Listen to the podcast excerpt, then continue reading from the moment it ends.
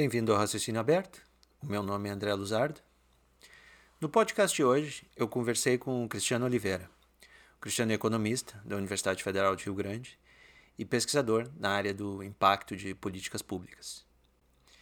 É, Para quem acompanha a nossa página no Facebook, é, já deve ter visto o meu desespero em relação a essa questão do Covid e das medidas que foram que os governos implementaram para tentar restringir o, o, a disseminação do vírus e o quanto parece ter faltado uma análise de custo-benefício sobre essas medidas. Um, e particularmente a, a cobertura alarmista que a mídia deu sobre essas questões, que eu acho que também uh, não podia ter sido diferente, dada a cobertura que a, que a mídia fez sobre o aquecimento global, por exemplo, que é outra coisa que é um problema, óbvio, só que há boas e más maneiras de se lidar com esse problema. E uma cobertura alarmista não é a melhor forma de lidar com isso, eu acho, pelo menos pode desviar o foco da nossa atenção, pode um, sugerir medidas que não são ótimas do ponto de vista do custo-benefício. E eu acho que isso aconteceu muito com o Covid. Uh, mas eu fiquei particularmente frustrado em ver a própria, o próprio meio científico um, ter esse viés um, alarmista sobre o assunto como a, a maneira como isso foi discutido entre os próprios cientistas foi da maneira mais tóxica possível. É, eu, eu que acompanho essa e que também sou do meio acadêmico, é, é particularmente chocante ver isso acontecer. Sabe? É, uma coisa é uma discussão uh, sobre métodos que pode até ser acalorada, mas outra coisa é simplesmente uh, tentar cancelar uma pessoa por ter uh, mencionado dados que, basicamente, mencionar dados que não são tão alarmistas. Uh, como foi o caso do John Ioannidis, que a gente menciona no, no podcast.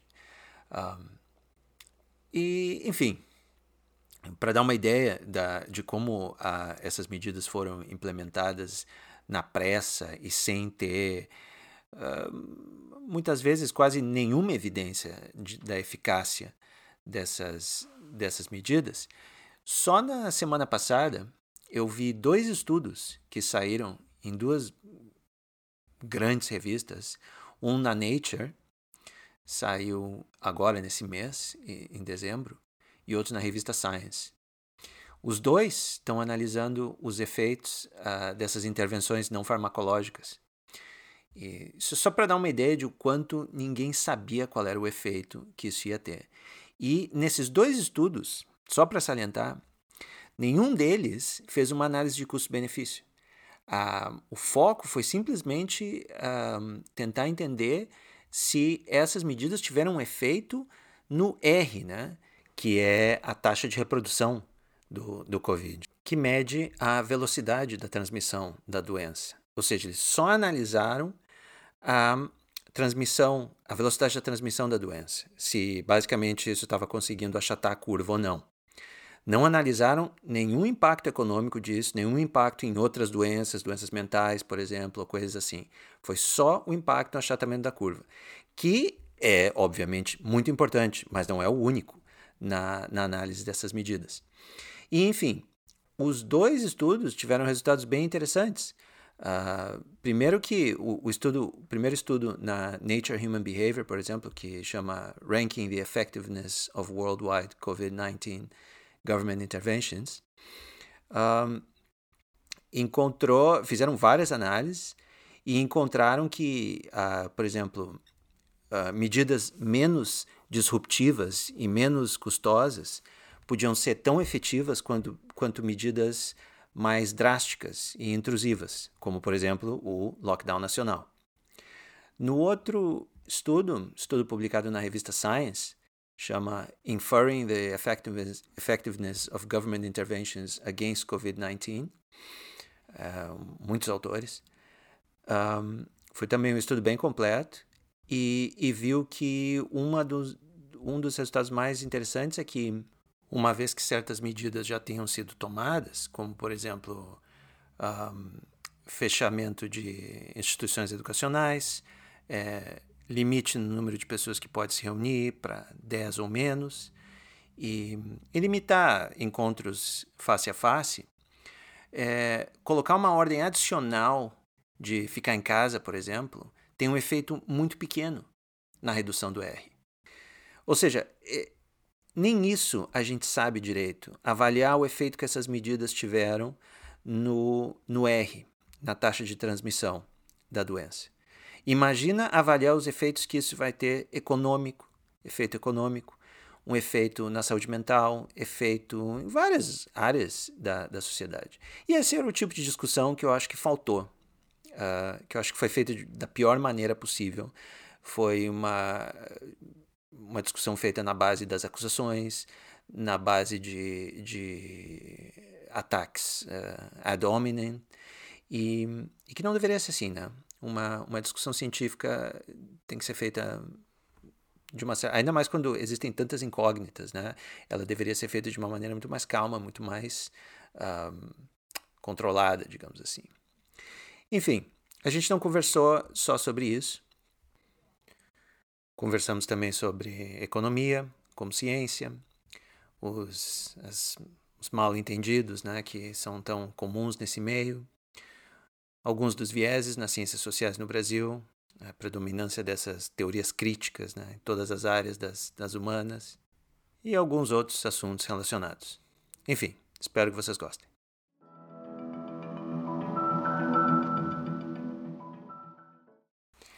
Eu estou aqui com o Cristiano Oliveira. Cristiano, obrigado por participar do podcast. Ah, obrigado pelo convite. De nada. Uh, Cristiano, explica para mim um pouquinho do teu background, o que, que tu fez, o que, que tu estudou, o que, que tu trabalha. É, minha formação é totalmente em economia, né? Sou, fiz graduação, mestrado, doutorado em economia, né? Economia aplicada. Basicamente, que eu fiz na minha vida inteira, talvez, ou boa parte dela, foi estudar estatística. E... Estatística junto com a economia? É, não, não de formação, mas por, como autodidata, né? E algumas coisas, obviamente, sendo aplicados a, ao próprio curso, né? Nas disciplinas e tal. Mas muito por, por conta própria. E aí, claro, aí nas aplicações e tal, eu acabei enveredando mais para a questão de análise econômica do direito, né? De estudos relacionados a basicamente impacto de leis, mudanças de regras, porque é um é caminho natural para quem trabalha com com avaliação de políticas públicas, mas esses assuntos me, são os que me interessam mais. E acabei também trabalhando bastante com crime, embora eu não, não me restrinja a estudar somente isso, né? E tu, é, tu é professor na Universidade Federal do Rio Grande? Isso, eu sou professor na Universidade Federal do Rio Grande. Por coincidência ou não, né? Eu, eu leciono as disciplinas de econometria também e de microeconomia. Sim, então eu, eu, eu queria falar contigo justamente porque tu tem publicado vários desses artigos sobre o, as medidas né, do, do Covid, de contenção, um, sobre o lockdown, essa história toda. E tu, tu, publicou já uns dois ou três. Bom, não publicou ainda, né? Tu, tu, tu tá no, no, no período, num archive. É, na verdade, foram seis artigos. Eu, eu, eu só li um. É, e assim, das mais variadas, é, vamos dizer assim, questões relacionadas né, à Covid, mas os impactos da Covid em outras situações. E conforme também foram sendo disponibilizadas bases de dados, né, foi, foi abrindo possibilidades para fazer algumas pesquisas diferentes. Eu, eu, acredito que conforme foi passando o tempo, eu fui conseguindo fazer pesquisas melhores. Né? E no início era mais. Eu, sinceramente, com as primeiras publicações, eu nem tinha muita esperança de realmente publicá-las, né? A ideia era mais ter alguma coisa do tipo, mesmo no formato de working paper, mas era mais como um relatório, assim, de tipo, ó, resultados preliminares de alguma coisa, porque no início sabia muito pouco, né? E, mas aí, conforme foi passando o tempo, algumas situações que foram aparecendo, alguns experimentos naturais, é, que permitiram a gente fazer, eu e, um, e, alguns colegas que eu acabei chamando para me ajudar, é, acabaram possibilitando fazer alguns trabalhos que eu considero de uma qualidade melhor. Sim. Tu disse, né, quando eu falei contigo a respeito disso a primeira vez, tu disse que demora bastante tempo para publicar na economia. Uh, porque, porque que, que diferente, porque na, na, psicologia, pelo menos que é a área que eu trabalho, é, geralmente assim, claro, demora para escrever o artigo, né, mas uma vez que está escrito, a gente manda direto para pro, a revista e, bom, demora para eles responderem um pouquinho, tipo uns dois, três meses, mas deu, né? E depois a gente mais uns dois, três meses para corrigir e pronto. É, o que demora mais na economia, tu acha? Eu acho que tem várias coisas, né? Eu acho que a, a primeira, realmente, o processo editorial é muito longo. Às vezes, para te receber um parecer, chega a demorar um ano. E, e é muito chato, porque já, um, já não é mais o assunto que tu está estudando, tu já está numa outra ideia. E, e aí tem a chance de ter alguma rejeição, e aí acaba tu tendo que mandar para outra. Esse processo, aí tu consegue uma aprovação, vamos dizer assim, dentro dos dois anos, e aí tem uma fila de, de para publicação que vai demorar mais um ano, pelo menos. Eu, eu sei que tu conhece o, o meu trabalho na, na internet de, do raciocínio aberto e essa história toda. E eu, eu tenho uma história com, com economia que é, acho que é o caminho de todo divulgador científico, que eu, eu me considerava, na verdade eu já nem sei se me considero mais um divulgador científico. Um, quando a gente começa a entrar nessa área, é, é interessante porque, assim, a maioria do pessoal tem um viés já mais de esquerda, pessoal da ciência. E, e, a economia nunca nunca surge assim, nunca nunca entra né, no, no, na pauta do, do ceticismo. Até porque uma da minha teoria é que é, o, a gente importa né, essa, essa pauta do ceticismo dos Estados Unidos. E, e aqui nos Estados Unidos, onde, onde eu vivo, a questão da economia não, não, é um problema, sabe? Tipo, tanto a esquerda quanto a direita, mais ou menos. Agora, nos últimos anos, com o Trump e tudo mais, a coisa meio que degringolou um pouco. Mas costumava ser que tinha um acordo de que todos aceitavam os princípios econômicos básicos, sabe? Um, então, não era uma questão uma pauta científica, uma pauta cética falar sobre economia. Mas aí no Brasil, eu meio que comecei a ler melhor as, as, uh, os livros de economia. Eu comecei por Adam Smith, uh, Milton Friedman e tudo mais. Comecei a me dar conta dos, dos meus próprios vieses de, que eu tinha sobre economia. E aí eu comecei a falar né, sobre isso na página. E eu, tu tem que ver a reação que eu, que eu recebi, assim, de, sabe? Por que tu tá falando desses temas? Tipo, tu, tu virou um neoliberal, tu, sabe? Isso daí não é a pauta científica, economia não é ciência, para começar. Era uma coisa que eles diziam. Economia não é ciência. Uh, economia não tem, não tem, assim, uma... Como é que se diz? Um... Uh, as pessoas não, não, não, concordam, né? Não tem um consenso econômico. É, é qualquer coisa, basicamente. Na verdade, assim, né, tem, tem uma frase do, do Paul Krugman que ele dizia, né, os economistas concordam em 90% das coisas, mas são, 90, são coisas desinteressantes. As coisas interessantes, é, eles discordam, e é justamente sobre isso que as pessoas querem saber, né? Então, realmente há essa discordância. Mas eu, eu enxergo a economia como um... Ela não é um hard science, como talvez sejam as ciências da saúde ou ciências biológicas, talvez ou até como é a química, física, enfim. É, mas ela tentou durante muito tempo se tornar uma ciência exata. É, ela criou um, um, background teórico, né, baseado em, em modelos, é, vários deles com confirmação, né, na realidade. E, e hoje ela se tornou mais uma ciência empírica. Né? É, se utilizou não só a questão da construção do raciocínio lógico, né, as várias teorias que foram se desenvolvendo ao longo do tempo, mas também ela foi começando a, a validar suas ideias, né, validar suas teorias através de modelos empíricos.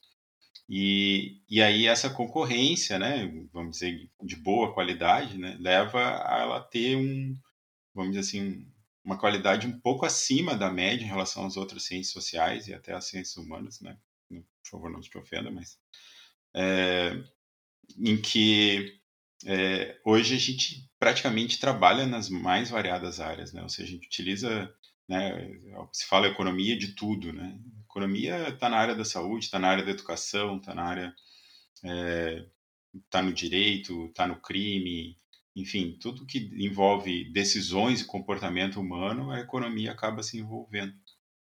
Então essa parte realmente se expandiu muito.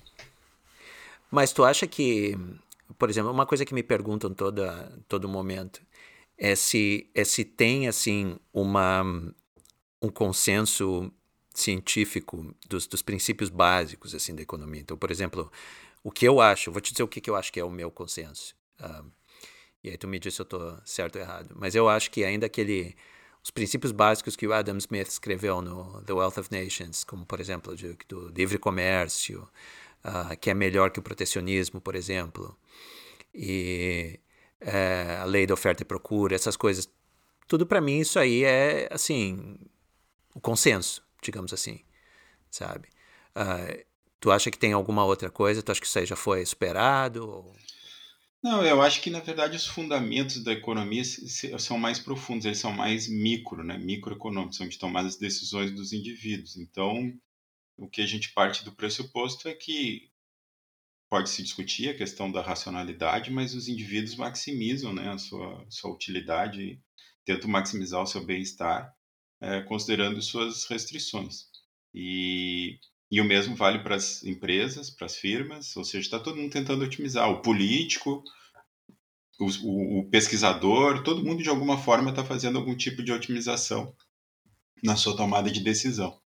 E, e isso que eu considero, pelo menos do meu ponto de vista e com, as, com os assuntos que eu trabalho, a base né, da, da, teoria, micro, da teoria econômica, né, fundamentos microeconômicos.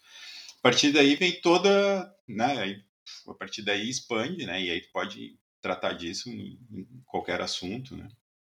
E, e tu tem N, enfim, cada, cada área, né, da economia vai ter o seu, seu próprio, vamos dizer assim, sua particularidade, né? Então, por exemplo, livre comércio vai tratar a questão de custo de transporte, que é uma coisa relevante, questão de produtos diferenciados, enfim, tem N coisas, né, que já foi além, do, por exemplo, da, da teoria ricardiana. E, e aí tu consegue evoluir, né? No, sim, conhecimento. Sim. Né? É que, é que é o seguinte, talvez pela tua perspectiva de pesquisador em economia, é, obviamente tu vai ter uma visão muito mais micro da coisa, né? Tu, tu é, é os problemas para ti, obviamente, são, são, são em outro nível, digamos assim. Enquanto que para um divulgador científico, é, a gente está num nível muito mais básico, sabe? Assim, de uh, tentar simplesmente uh, defender princípios bem básicos, gerais, assim, que se aplicam em, em, todas as áreas, mais ou menos. E isso é o problema, porque uh, as pessoas não, pelo menos nessa área de divulgação científica, eles, eles nem, não, não concordam nem nisso, sabe? Em, em, em que há princípios. muitos dizem que não, que não existe. Então, por exemplo, pega, por exemplo, essa questão do protecionismo, por exemplo. Na, é, eu acho que já é um consenso assim básico de, do, do, da economia que o protecionismo é ruim, é maléfico, é, causa mais malefício que benefício. Obviamente que deve ter alguma circunstância, né, que uma, uma certa medida protecionista é melhor, uh, mas não é assim, de regra geral, via de regra, vamos dizer assim. Um, uma medida protecionista é pior do que uma medida liberal, digamos assim. Está é, tá correto esse meu pensamento? Não, acho que pode pensar assim, né? E, e como os economistas enxergam isso, né? A gente enxerga com uma ideia de, de, de rent seeking, né? Na verdade, os grupos de interesse, né? Se, se manifestam, né? Se, se organizam, né? Para conseguir obter algum ganho. Uma forma de obter ganhos extraordinários é, é através de protecionismo. E como as pessoas não são capazes de se mobilizar, né, as pessoas prejudicadas, por exemplo, que poderiam importar produtos é, talvez com melhor qualidade ou, ou mais baratos, enfim, é, não são capazes de se organizar né, para se defender. Né? E aí esses grupos organizados acabam é, se impondo né, e, e, fazendo lobby, fazendo toda essa coisa que, que a gente sabe como funciona para criar regras que, que lhes favoreçam. Sim. E no Brasil isso parece ser particularmente forte, né? Essa, essa visão protecionista das coisas. Muito, porque eu costumo dizer que no Brasil é o país do rent seek selvagem, né? Qualquer outro país, eles, uh, os grupos organizados têm algum pudor ainda de fazer. De, não, nós vamos defender essa ideia porque é muito absurda, né? Como é que nós vamos conseguir uma proteção para uma lei de informática, por exemplo, né? Uma coisa impensável no outro país, né? O cara pensaria, não, não vamos fazer isso, né? Ninguém, ninguém vai ser louco de aprovar uma lei que só possa produzir computador dentro do país, né? Aí eles conseguem, sabe? Então, no tipo, Brasil isso passa, é, e, sim e ninguém questiona, assim, fica durante 10, 15 anos até que alguém se dê conta, olha, eu acho que não está funcionando não, isso. Não né? deu certo. Não, as, as, pessoas inclusive defendem, né? Eu, eu, eu, tem toda essa história do. Como é que tu vê essa história do desenvolvimentismo, por exemplo? Não é basicamente para mim, isso parece ser outro nome para protecionismo.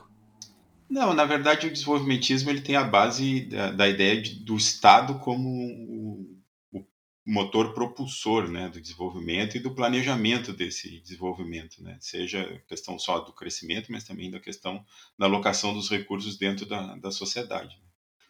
e, e, das riquezas e tal.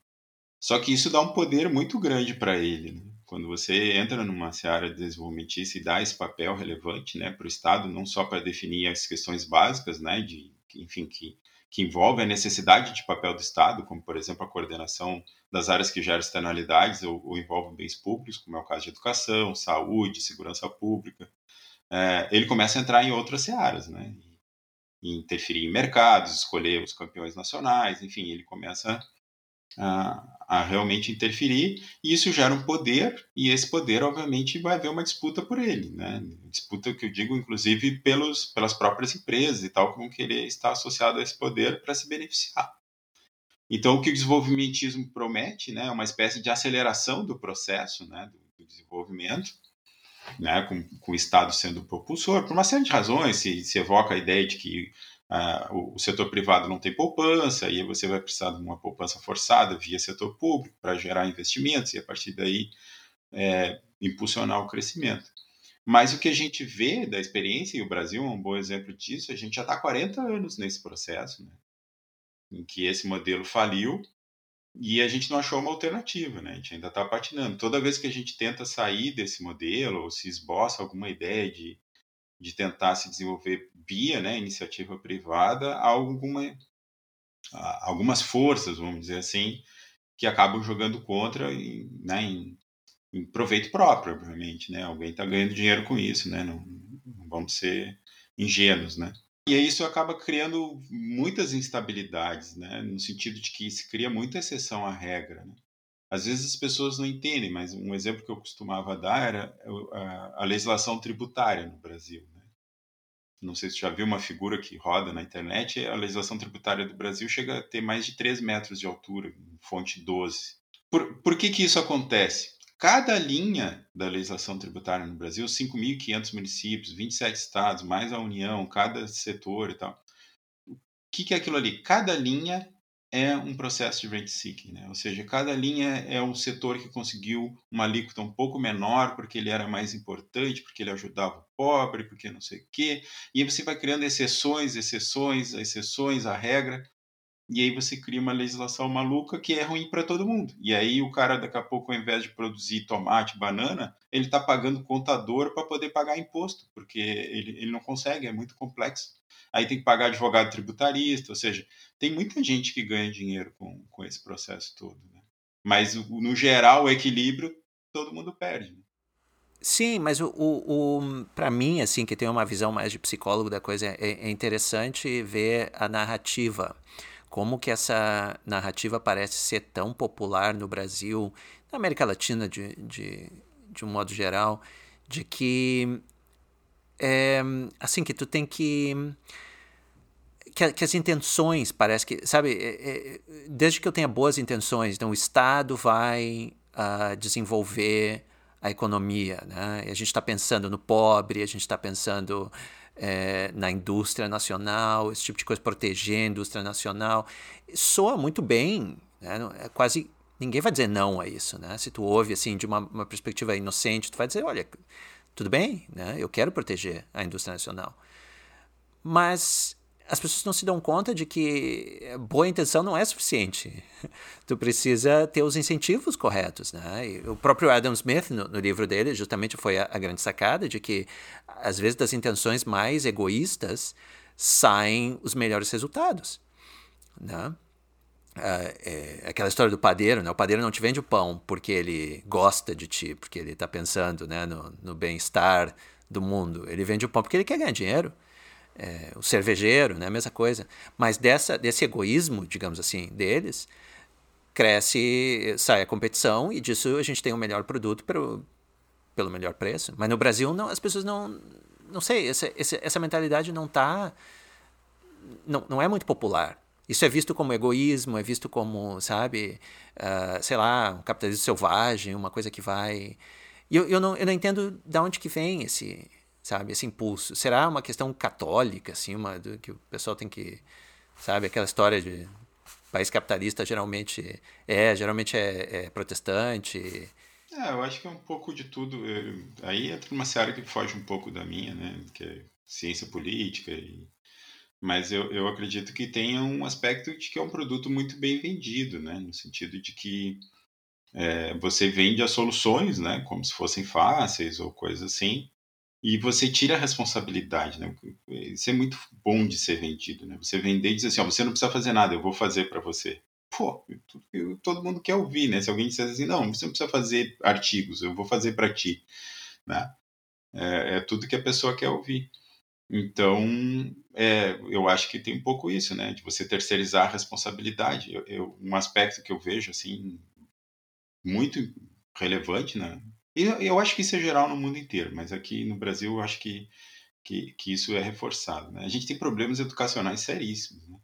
As pessoas têm dificuldade de compreensão de texto, né? de, de interpretação, tem, né? enfim. E, e até de conhecimento básico dos mais variados assuntos. E, e, toda vez que a gente fala, por exemplo, vamos dizer, mal da educação brasileira, ninguém se identifica como sendo alguém que, tipo, é, realmente as pessoas não sabem interpretar um texto, mas ela não se identifica como ela não sabendo interpretar um texto. São sempre os outros. E aí você diz assim, não, as pessoas no Brasil têm que estudar mais, têm que se esforçar mais, têm que ter maior interesse para aprender as coisas. Digo, sim, sim, mas ela espera que o outro faça isso, não que ela faça. Nunca é ela, né? Então a gente tem a, a terceirização da responsabilidade, né? Traz um conforto para a pessoa, né? Um conforto mental, do tipo assim, ó, ah, eu fiz tudo que eu podia e aí agora tá com o Estado, né? Ou tá com outra pessoa. Isso não é minha culpa, não é minha responsabilidade. E, e isso até para o meio acadêmico, desculpa te interromper, mas é, eu já vi muita gente falar assim, ah, meus artigos são rejeitados, né? E, e aí eu queria publicar na, nas revistas mais top e aí eu não consigo mas é uma deficiência tua, né? As revistas estão lá, elas têm critérios mínimos, né? E, e, se tu quiser entrar nesse círculo, tu tem que atender aqueles requisitos, né? Não, não, não vai alguém resolver para ti isso. Então, tu que tem que resolver esse problema. Isso é uma coisa que me ficou também é, muito chocante, assim, como eu, eu, eu estudei na... Fiz a minha graduação, comecei fazendo a graduação no Brasil, e, em psicologia, na PUC. E depois, anos mais tarde, eu fiz uh, graduação em matemática em Edimburgo. E eu lembro muito bem assim da diferença. Isso foi muito chocante no início, assim, de que no Brasil, geralmente quando as pessoas iam mal, elas culpavam o professor.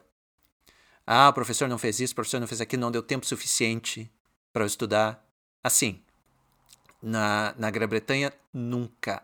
Todo mundo dizia, ah, eu não estudei suficiente, eu não me esforcei, eu fui na festa lá, eu tomei muito, sabe? Fiquei bêbado, não, não fui na aula, coisa assim, é, me ferrei, sabe? Ninguém, todo mundo assumia a culpa da coisa.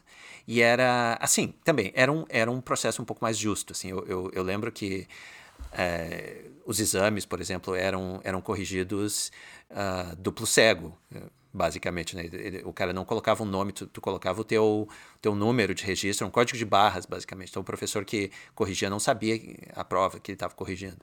E, e, todo mundo tinha o mesmo tempo na prova, as provas eram com tempo, sabe? A gente sentava num saguão. Era tipo vestibular, assim, na época que, que tinha, agora hoje em dia já nem tem mais, né? Mas era é, é, esse esquema. E tu tinha um tempo, tinha que terminar a prova naquele tempo.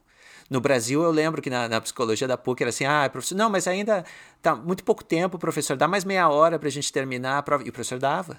sabe? Então, tipo, é, tu não, tu não, tu não tem nem a, a nota que tu tira numa, nas provas do Brasil, por exemplo, não, não, não são representativas, né? Tu não sabe se aquilo ali realmente vale, se o 10 que aquela pessoa tirou realmente é 10. Enquanto que na Grã-Bretanha aquele 10 eu, era uma que era impossível tirar 10. Outra que, sabe, aquela nota, ela realmente representava o quanto tu sabia. Né?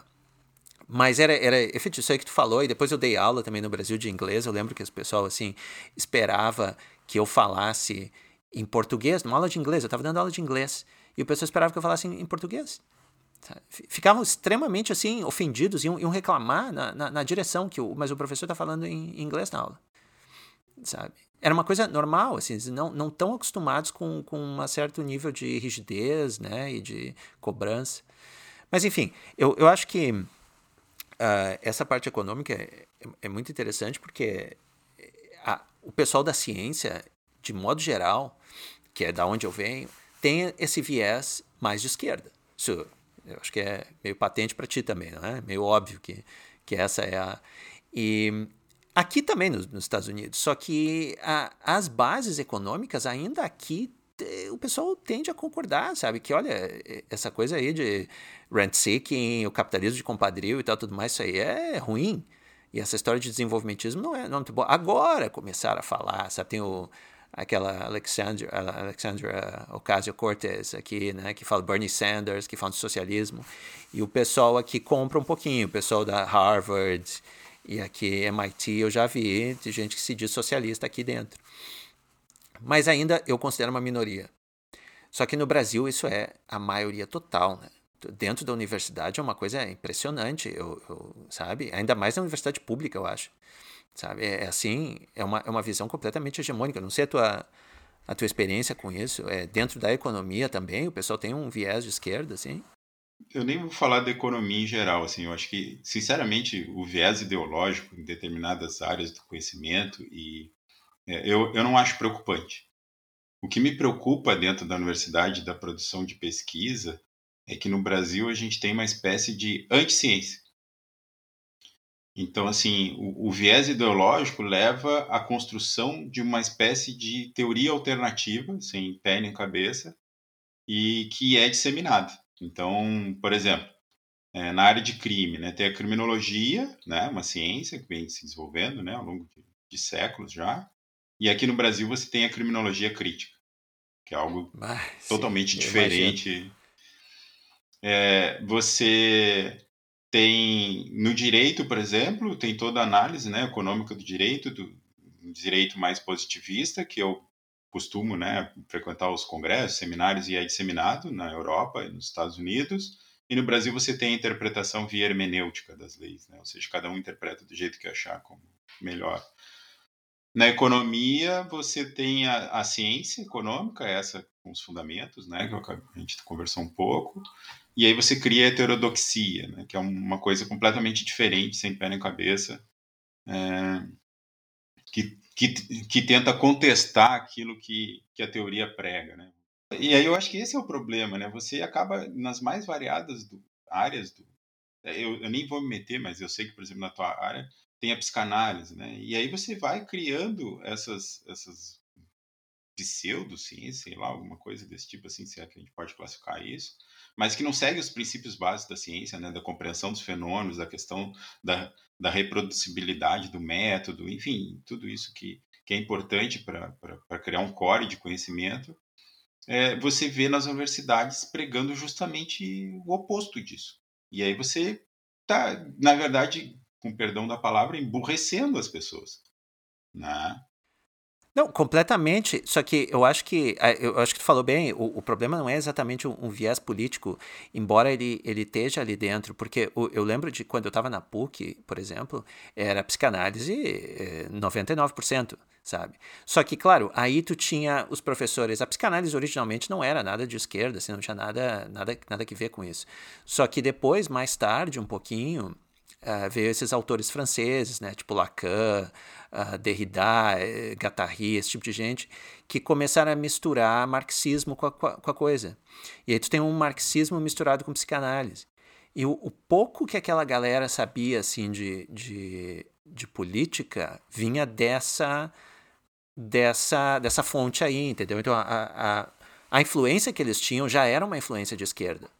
Então, o, o esquerdismo vinha indiretamente, vinha porque ele estava acreditando nessa teoria, nessa pseudo-teoria aí. Agora, é, é, interessante por que, que isso, sabe, é tão popular no Brasil. Ah, eu tenho algumas teorias. Assim, uma coisa também importante antes de, de eu explicar o porquê que eu acredito que a dorexia ela, ela, ela se expande tão rapidamente. É, a, a, questão é que você acaba criando, então, uma linha alternativa, né? Só que essa linha alternativa, ela é crítica, vamos dizer, ao mainstream, né? E eu vejo isso com muito bons olhos, muito bons olhos mesmo, porque é assim que a ciência evolui, né? Ou seja, você precisa ter o debate, o contraponto, aquilo é, é verdade até que seja falseado, né? E, e, e, você vai seguindo, né? Refutando as hipóteses, né? Uma lógica popperiana, né? Da, da ciência.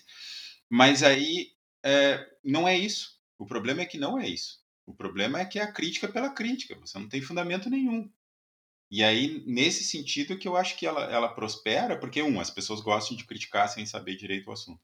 E dois, é, é mais fácil porque realmente você não precisa estudar, entendeu?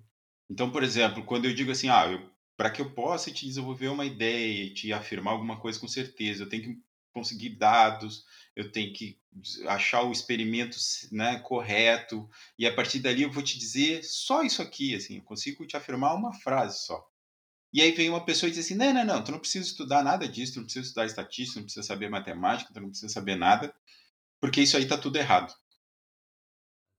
Isso é positivismo. É, entendeu? Aí tu chama do que tu quiser, neoliberalismo, é, é positivismo, é, pô, Cartesianismo. É, tu chama do que tu quiser, entendeu? E, e, e aí, isso, óbvio que o cara já era adepto. O cara disse, ah, esse, nesse modelo eu tenho que estudar, e no outro não. Pô, beleza. E eu nem vou até dizer que a pessoa não estuda, tá? Mas o, o, o grau de dificuldade é certamente é muito diferente. É muito diferente. Ou seja, né, eu até imagino que a pessoa leia, sei lá, 10 livros num dia, mas ela lê 10 livros que não ensinam nada mas dá a ilusão de que, do conhecimento, não é? Porque tu lê, por exemplo, um, um Michel Foucault, é, é, é, impressionante. Eu não consigo sair de uma da, das primeiras páginas, sabe? É, é, impenetrável. Não porque é difícil, e aí que é o problema, né? O pessoal acha que isso é difícil, ah, então tu tem que saber pensar. Então, pelo contrário, é porque ele não é claro, é porque ele usa umas palavras que ele inventou, sabe? É, é, são coisas que não, não, não fazem sentido paradoxais e coisas assim que, que não, não, Sabe? É pura enrolação, não tem outro nome para isso.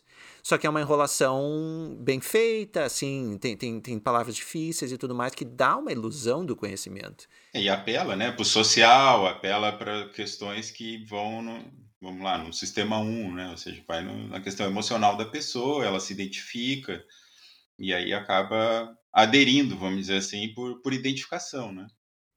Exatamente. Mas essa, essa, essa divisão, que particularmente eu queria te perguntar exatamente disso, dessa divisão entre heterodoxia e ortodoxia, que eu vejo muita gente citar, assim, isso é aceito no mundo inteiro ou isso é uma coisa particularmente do Brasil? Então, isso é muito importante fazer essa distinção, porque assim, ó, heterodoxia também é algo sério, tá? No, senti no seguinte sentido, tem várias teorias que não são mainstream, mas que são muito bem fundamentadas. E, e, dentro da economia a gente tem várias delas. Vou só te dar um exemplo, que talvez tu também conheça um pouco, que é a questão de economia comportamental. Economia comportamental, durante 20, 30 anos, ficou completamente fora do mainstream. Né? Você tinha aquele modelo de, de, de vamos dizer, de agente racional como o paradigma inquebrável dentro da teoria econômica, né? E aí você vai mostrando, olha, as pessoas têm vieses, né? Tem dos mais variados tipos e tal. É, e isso foi naturalmente sendo incorporado. Isso foi ainda não está, vamos dizer, no nível ideal, né, de estar nos livros textos mais básicos, mas você já vê lá um capítulo sobre isso, né? Então foi sendo incorporado. Então esse é, é a heterodoxia, vamos dizer assim, do bem, né? Ou seja, você conseguiu de uma forma para um caminho alternativo virar mainstream, mas porque conseguiu prevalecer, vamos dizer assim, na realidade, né? A realidade impôs que aquelas teorias realmente tinham fundamentos e tal.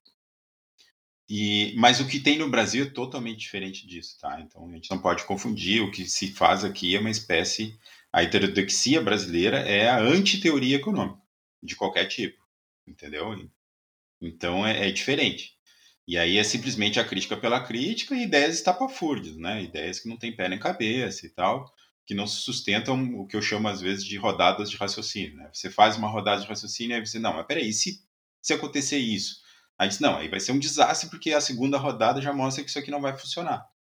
Né? E aí a gente pode até entrar nessa questão já do, do, do, isolamento. Eu, eu acredito que esse é um caso clássico, né? De o primeiro raciocínio, ah, vai funcionar, a gente vai ficar em casa e vai dar tudo certo. Aí tu começa a pensar, não, peraí, como é que é a decisão individual? Como é que então quando você vai evoluindo o raciocínio, né, em rodadas, né, de, de aí ele já não não, não, não consegue passar nos requisitos básicos de lógica, de, né, de, de você conseguir, em teoria, alcançar o seu objetivo e tal. Então, isso é bastante comum. Eu, eu vamos, vamos, vamos falar sobre esse lance do Covid, mas antes eu só queria te, te, te perguntar se, por exemplo, porque me, toda hora me, me falam disso também, que a economia comportamental, por exemplo, é, usam a economia comportamental como uma é, uma anti-economia, justamente como, olha, a economia comportamental, ela desmentiu tudo, sabe? Então tu não pode, é, é esse, é esse é o entendimento, sabe? Eu acho que tu colocou bem, a economia exatamente, eu conheço as bases, pelo menos, é, são, são fatos científicos, não tem como negar, só que não é, pelo menos o meu entendimento, não me parece que isso desmente a economia, os princípios básicos da economia, simplesmente adiciona um pouquinho, sabe? Assim, é, dá uma, uma abrandada, digamos assim, uma, uma polida nas arestas, digamos assim, mas, mas não desmente o, o pressuposto principal. Tu concorda? Não, é exatamente isso, exatamente isso. E é, que, é claro, é, havia sempre houve muita crítica, né, ao, ao chamado utilitarismo, né, a ideia de racionalidade instrumental e tal mas você já tem várias ideias da economia comportamental, vamos dizer, dentro dessa ideia mainstream, né? As próprias ideias do Kahneman, por exemplo, de teoria prospectiva, ou a ideia lá do, do Thaler de desconto hiperbólico, é, você ter alguma coisa de, de altruísmo, é, isso tudo já está incorporado, vamos dizer assim, no modelo é, utilitarista, né? É, é claro que tem algumas coisas que são um pouco fora né, desse modelo básico, né? Por exemplo, a ideia de, de racionalidade limitada e tal. É, mas mesmo assim, é, ainda que de uma forma heurística, é, as pessoas tomam decisões baseadas em análise de custo e benefício, né? E tu pode até questionar se, se, todas as informações eram corretas, se, se realmente ela levou em consideração aquilo que deveria levar, ou se ela foi otimista demais, enfim, uma série de coisas. Mas mas, enfim, ela tomou uma decisão baseada num, num balanço, vamos dizer assim, né? Tentando achar, minimizar uma função de custo, por exemplo, uma coisa assim, né? Isso, isso, isso, exato. Mesmo que seja, ela não tenha o conhecimento perfeito daquilo ali, ou, ou ela talvez não tenha uma capacidade de acertar a conta, é, exato, mas ela, ela tenta, ela tenta. Eu, eu falo isso porque, por exemplo, eu estudo crime, né? Então é óbvio que tem viés na decisão do crime, porque o cara, tipo, ele não vai cometer um crime achando que vai dar errado. Ele começa achando que vai dar certo. O cara, ah, vou assaltar um banco, ah, vai dar errado. Então já nem vai. Então, óbvio que tem algum viés nessa decisão, mas ele faz um balanço de custo-benefício. Ah, eu vou ganhar tanto, aí eu vou, né, vou, vai gastar tanto, tem um risco de morrer. Ele vai fazer a conta e ver se compensa. Se ele fez a conta certa ou não é uma outra história. Eu pressuponho que no Brasil o risco é, é, é baixo, né, de, de, ser, de sofrer as consequências do, do crime que ele comete. Então, acaba sendo análise custo-benefício positiva para ele. Uh, na verdade, eu, eu, eu, ia ter que fazer um outro podcast só para te perguntar sobre essa questão do crime também, porque é uma coisa que eu tenho muito interesse. Eu acho que no Brasil também foi dominado pela, pelo besterol, essa, essa análise do crime. A gente só vê umas análises assim superficiais. Mas, enfim, falando sobre análise de custo-benefício, perfeito. Um, essa história do Covid, o que, que tu está achando da, da reação? Um, eu, eu vejo teus posts também, eu sei que é, para quem tem esse pensamento assim de custo-benefício, é, me parece extremamente doloroso, né? A, a, a, forma como a mídia, a forma como até os especialistas estão tratando esse problema, assim, eles não parece que não se dão conta de que tudo tem, tu, tu tem que passar um fazer uma análise de custo-benefício em qualquer medida que tu vai fazer, não é? Não, sem dúvida. E, e, na verdade existe, né, uma tradição e também uma literatura de agora já pelo menos 40 anos, né, de de comportamento frente ao risco, né, na, na teoria econômica. E, e a, e, a, verdade é que viver é arriscado, né? A gente tem uma série de situações na nossa vida, né? Seja aqui no Brasil, a questão da segurança pública, né? Pensando assim, né? a gente tem um, um risco, inclusive, de sair na rua e ser assassinado, né? Que é uma loucura. Mas tem os riscos normais, os riscos de adoecer, o risco de sofrer um acidente, enfim. E as pessoas já é, lidam com o risco, né? Desde muito tempo e hoje em dia a gente tem uma compreensão de que é, esses riscos, né, ou seja, minimizar riscos envolve mudanças de comportamento, mas também envolve custos. Né? Então, quando, por exemplo, eu compro um carro mais caro, é, de certa forma, o que eu estou comprando não é só a questão do status e tal, você pode ter coisas, mas você está comprando um carro mais seguro. Né? Esse carro tem seis airbags, ele tem um sistema de freio diferente, ele tem um pneu diferente, né? ele tem, enfim, ele vai ter uma segurança né, maior. Né? Então, isso está no preço do carro. E as pessoas normalmente pagam, né, quando tem condições, obviamente, né, dadas as restrições orçamentárias, as pessoas pagam para reduzir risco, né? Então é bastante comum essa análise de custo-benefício envolvendo situações de risco. Outras situações, outras situações de risco de morte, por exemplo, quando você vai fazer uma estrada ou, ou por exemplo, duplicar uma estrada, você faz uma análise também de custo-benefício quando você pensa assim, olha, eu vou duplicar essa estrada, isso vai reduzir o número de acidentes, isso vai reduzir, vai salvar tantas vidas, o custo dessa estrada é tanto, então vale a pena a gente fazer a duplicação dessa estrada. É, ou, ou, quando você estabelece que você tem que utilizar algum equipamento obrigatório, por exemplo, ah, todos os carros a partir de agora têm que ter freio ABS. Aí você impõe esse custo para a sociedade, para que todo mundo se, né, tenha mais segurança. Então não é uma novidade ter risco, né? E, e você ter uma intervenção estatal para lidar com risco. A questão é que, dado o pânico, vamos dizer assim, foi tudo feito sem nenhuma análise de custo-benefício. Pois é, e eu acho que eu acho que o problema também é que essas análises aí de custo-benefício de políticas públicas geralmente era feito assim atrás das portas por uh, pessoas que competentes, digamos assim, né, de, de para tomar essas decisões. Eu, eu espero, pelo menos. Uh, Agora, com a questão do Covid, isso foi tudo escancarado. Essa discussão foi aberta ao público, digamos assim. E as pessoas, pelo meu, pelo meu entender, as pessoas foi a primeira vez que elas se deram conta de que a vida tem um preço, sabe? Que não é assim de que não vamos fazer o que for para salvar todas as vidas possíveis. Assim, ninguém pensa assim, né? ninguém, ninguém faz essa coisa. Se tu for ser racional mesmo, sentar e ver, tu vai ver que todas as decisões na tua vida, inclusive, mesmo que tu nunca tenha pensado sobre isso, tu botou na balança isso. A tua, tua vida tem um custo, sabe? Tu não vai fazer qualquer coisa para salvar. Depende, depende de quem que vai salvar, depende, sabe? Várias coisas assim. E, essa, e esse foi o problema, na minha, na minha, na minha opinião, né? Um, um dos maiores problemas, digamos assim, que o pessoal nunca tinha se dado conta que todas essas coisas têm uma análise de custo-benefício de que a vida tem um valor, né? Não é um valor ilimitado. Uhum. É, isso, isso é um debate que já estamos há nove meses né, na situação eu nunca ouvi ninguém debater isso. Né? E, e algo, para mim, pelo menos, extremamente trivial, né? no seguinte sentido, né? E, que é o seguinte: é, as pessoas já dão valor à sua vida. Né? Quando ela assume, por exemplo, um trabalho que envolve um risco maior, né, envolve um risco de vida, né, um risco de morte, melhor dizendo, é, ela automaticamente já está dando um, um valor para a vida dela. E as pessoas fazem isso rotineiramente. E e aí, moral da história, a vida não tem um valor infinito. Claro que a sua vida tem, para você, tem um valor infinito. Mas pensando em termos agregados, em termos coletivos, não é assim que funciona. Né? Você tem um, um, um valor para essa vida.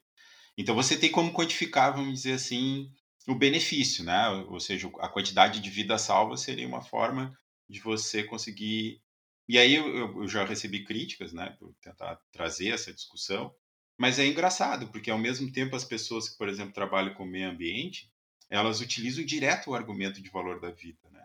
Então, por exemplo, quando elas dizem assim, ah, nós precisamos combater os agrotóxicos, porque morrem tantas pessoas.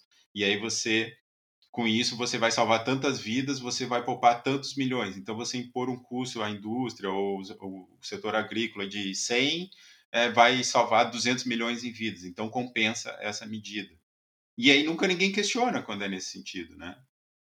Então tem um viés ideológico na discussão também, né? Sim. Não, eu, eu, eu quando eu levanto às vezes essas, por exemplo, uma quando saiu o, o risco para as crianças, por exemplo, de morrer de Covid. que deu super baixo. Eu não lembro agora exatamente qual era a figura, mas era, sei lá, 0,0001%, alguma coisa assim, de uma criança morrer de Covid. Eu coloquei esses resultados na, na minha página e vinha a gente, olha, não, não importa que seja um em um bilhão a minha criança não vai sofrer esse risco. Ele nunca. Esse cara. Ou seja, ele. Será que ele não sabe que o risco de uma criança, por exemplo, morrer afogada na piscina em casa é muito mais alto que esse? Ou o risco de morrer eletrocutado, risco de morrer, sei lá, bebendo um produto químico, um produto de limpeza da. É muito mais alto. Mas ele não, não, não pisca um olho, né? Antes de. Não tem problema nenhum, deixa a criança nadar, deixa a criança. Mas o Covid, meu Deus um risco, sabe, minúsculo. As pessoas não, não, não lidam. Isso é uma outra história que eu também, como pesquisador em psicologia, eu penso muito mais nessa, nessa parte psicológica, de como que a pessoa uh, uh, lida com risco, né? como que ela interpreta. Então, é, uma das minhas teorias é que, assim, a pessoa, o, o, a maneira como tu tolera o risco vai ser completamente determinada pela tua personalidade, digamos assim. Para ti, por exemplo, sei lá, um risco de 0,01%, é baixíssimo. Mas para outra pessoa, uma pessoa talvez um pouco mais neurótica, uh, um pouco mais introvertida, esse risco é altíssimo. E não adianta, vocês não vão chegar numa conclusão, né? O que, o que, é, o que vale para ti não vai valer para ela. Então, para ti, por exemplo, tu vai achar que, ah, tá, tá bom, eu, eu vou sair, vou, faz, vou fazer minha vida. Mas a outra pessoa vai, não, meu Deus, eu não, não posso. E não adianta, não vai ter como tu, tu chegar e, e, num argumento racional com ela. Não, porque pra, é a maneira como ela interpreta esse risco. Mas é aí que tem um problema, em que essa heterogeneidade nunca foi considerada. No seguinte sentido, é, principalmente as medidas restritivas, e vamos pegar uma mais dura e mais direta, que foi o primeiro momento né, da pandemia, que era o fique em casa, né? É, ele desconsiderava completamente a questão de heterogeneidade, porque o que, que acontece? Não só as pessoas diferem em relação a, a, a, preferências quanto ao risco, mas também a sua capacidade de ficar em casa. No seguinte sentido de, de, de condições financeiras e tal, de poder parar um tempo de trabalhar e, e ficar na sua casa. E para que você consiga, de certa forma, conter a propagação do vírus, né, é, você precisaria de uma quantidade muito grande de pessoas em casa, muito grande. E, e do ponto de vista individual, não é ótimo. E aí, como é que você resolve esse embrólio? Você tem uma externalidade, e aí a única forma de você impor isso seria pela violência, mas aí os direitos de liberdade, direitos civis e tal, né?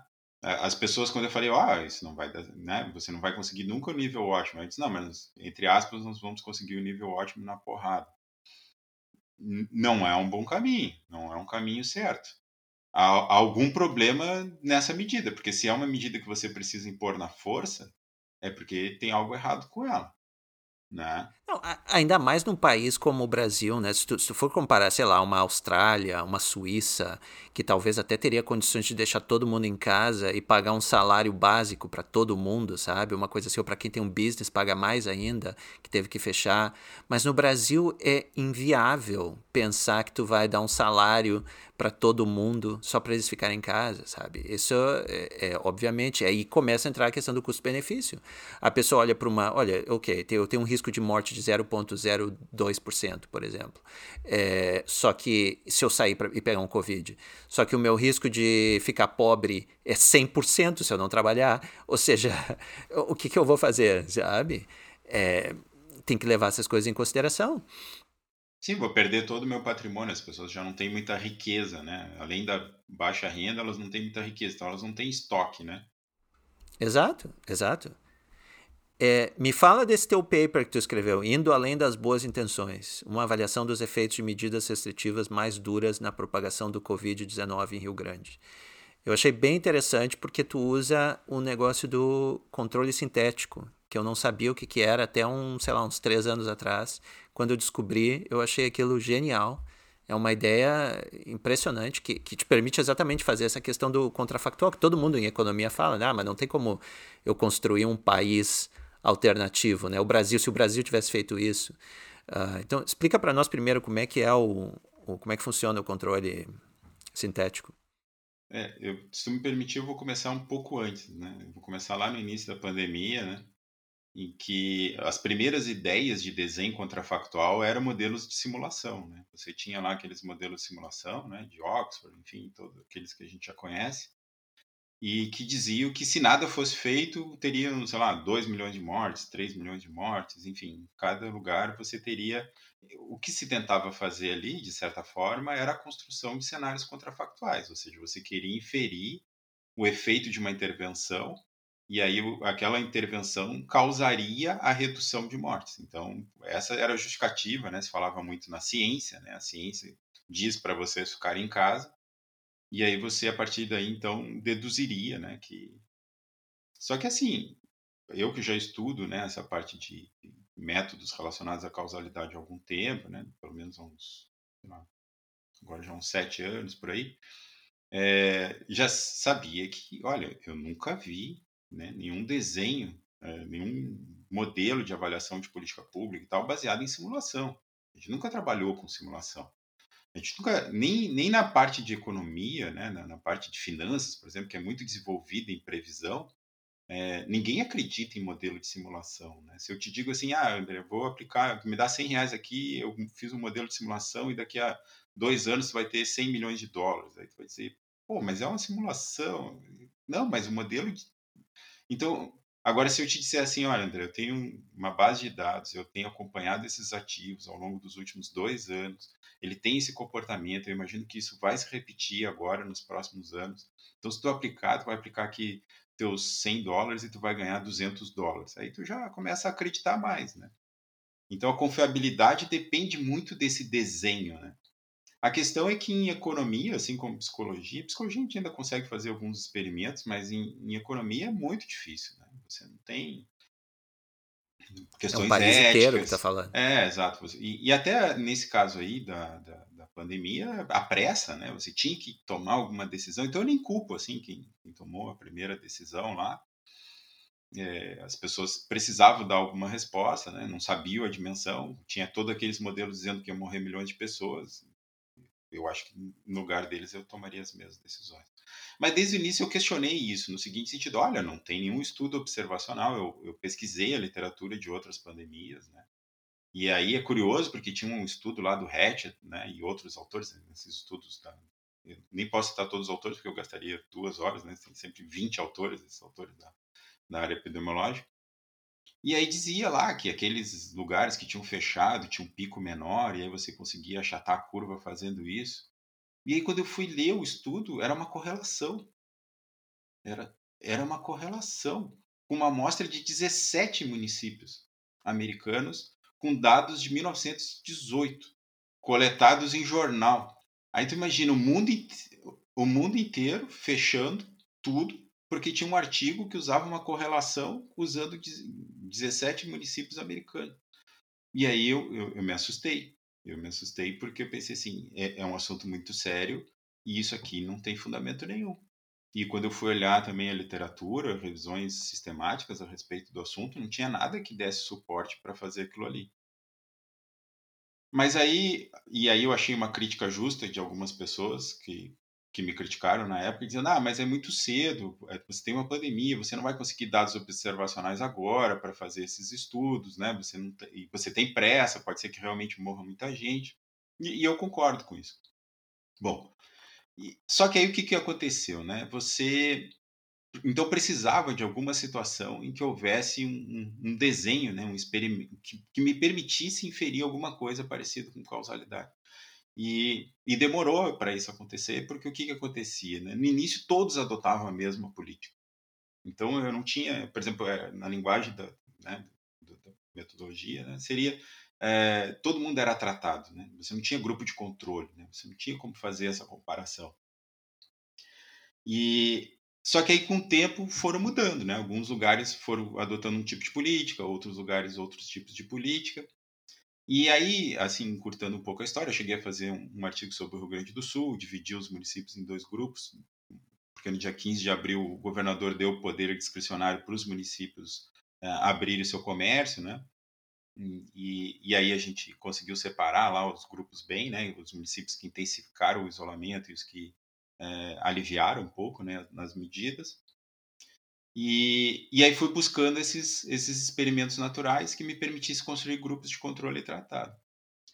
E aí, por dessas coincidências da vida, né, eu como morador do município de Rio Grande, é, observei lá no início de julho que a prefeitura resolveu fazer o isolamento ótimo, né? Ou seja, tudo aquilo que se dizia até então, né? Dizia, ó, é, não está funcionando o isolamento porque não se fez um isolamento é, realmente o suficiente para controlar o vírus e tal, né?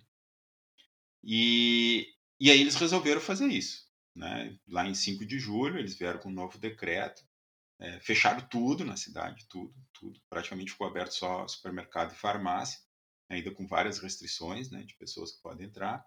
Postos de gasolina restringiram horários, né, poucos horários funcionando os postos, embora as pessoas até não estavam usando muitos postos.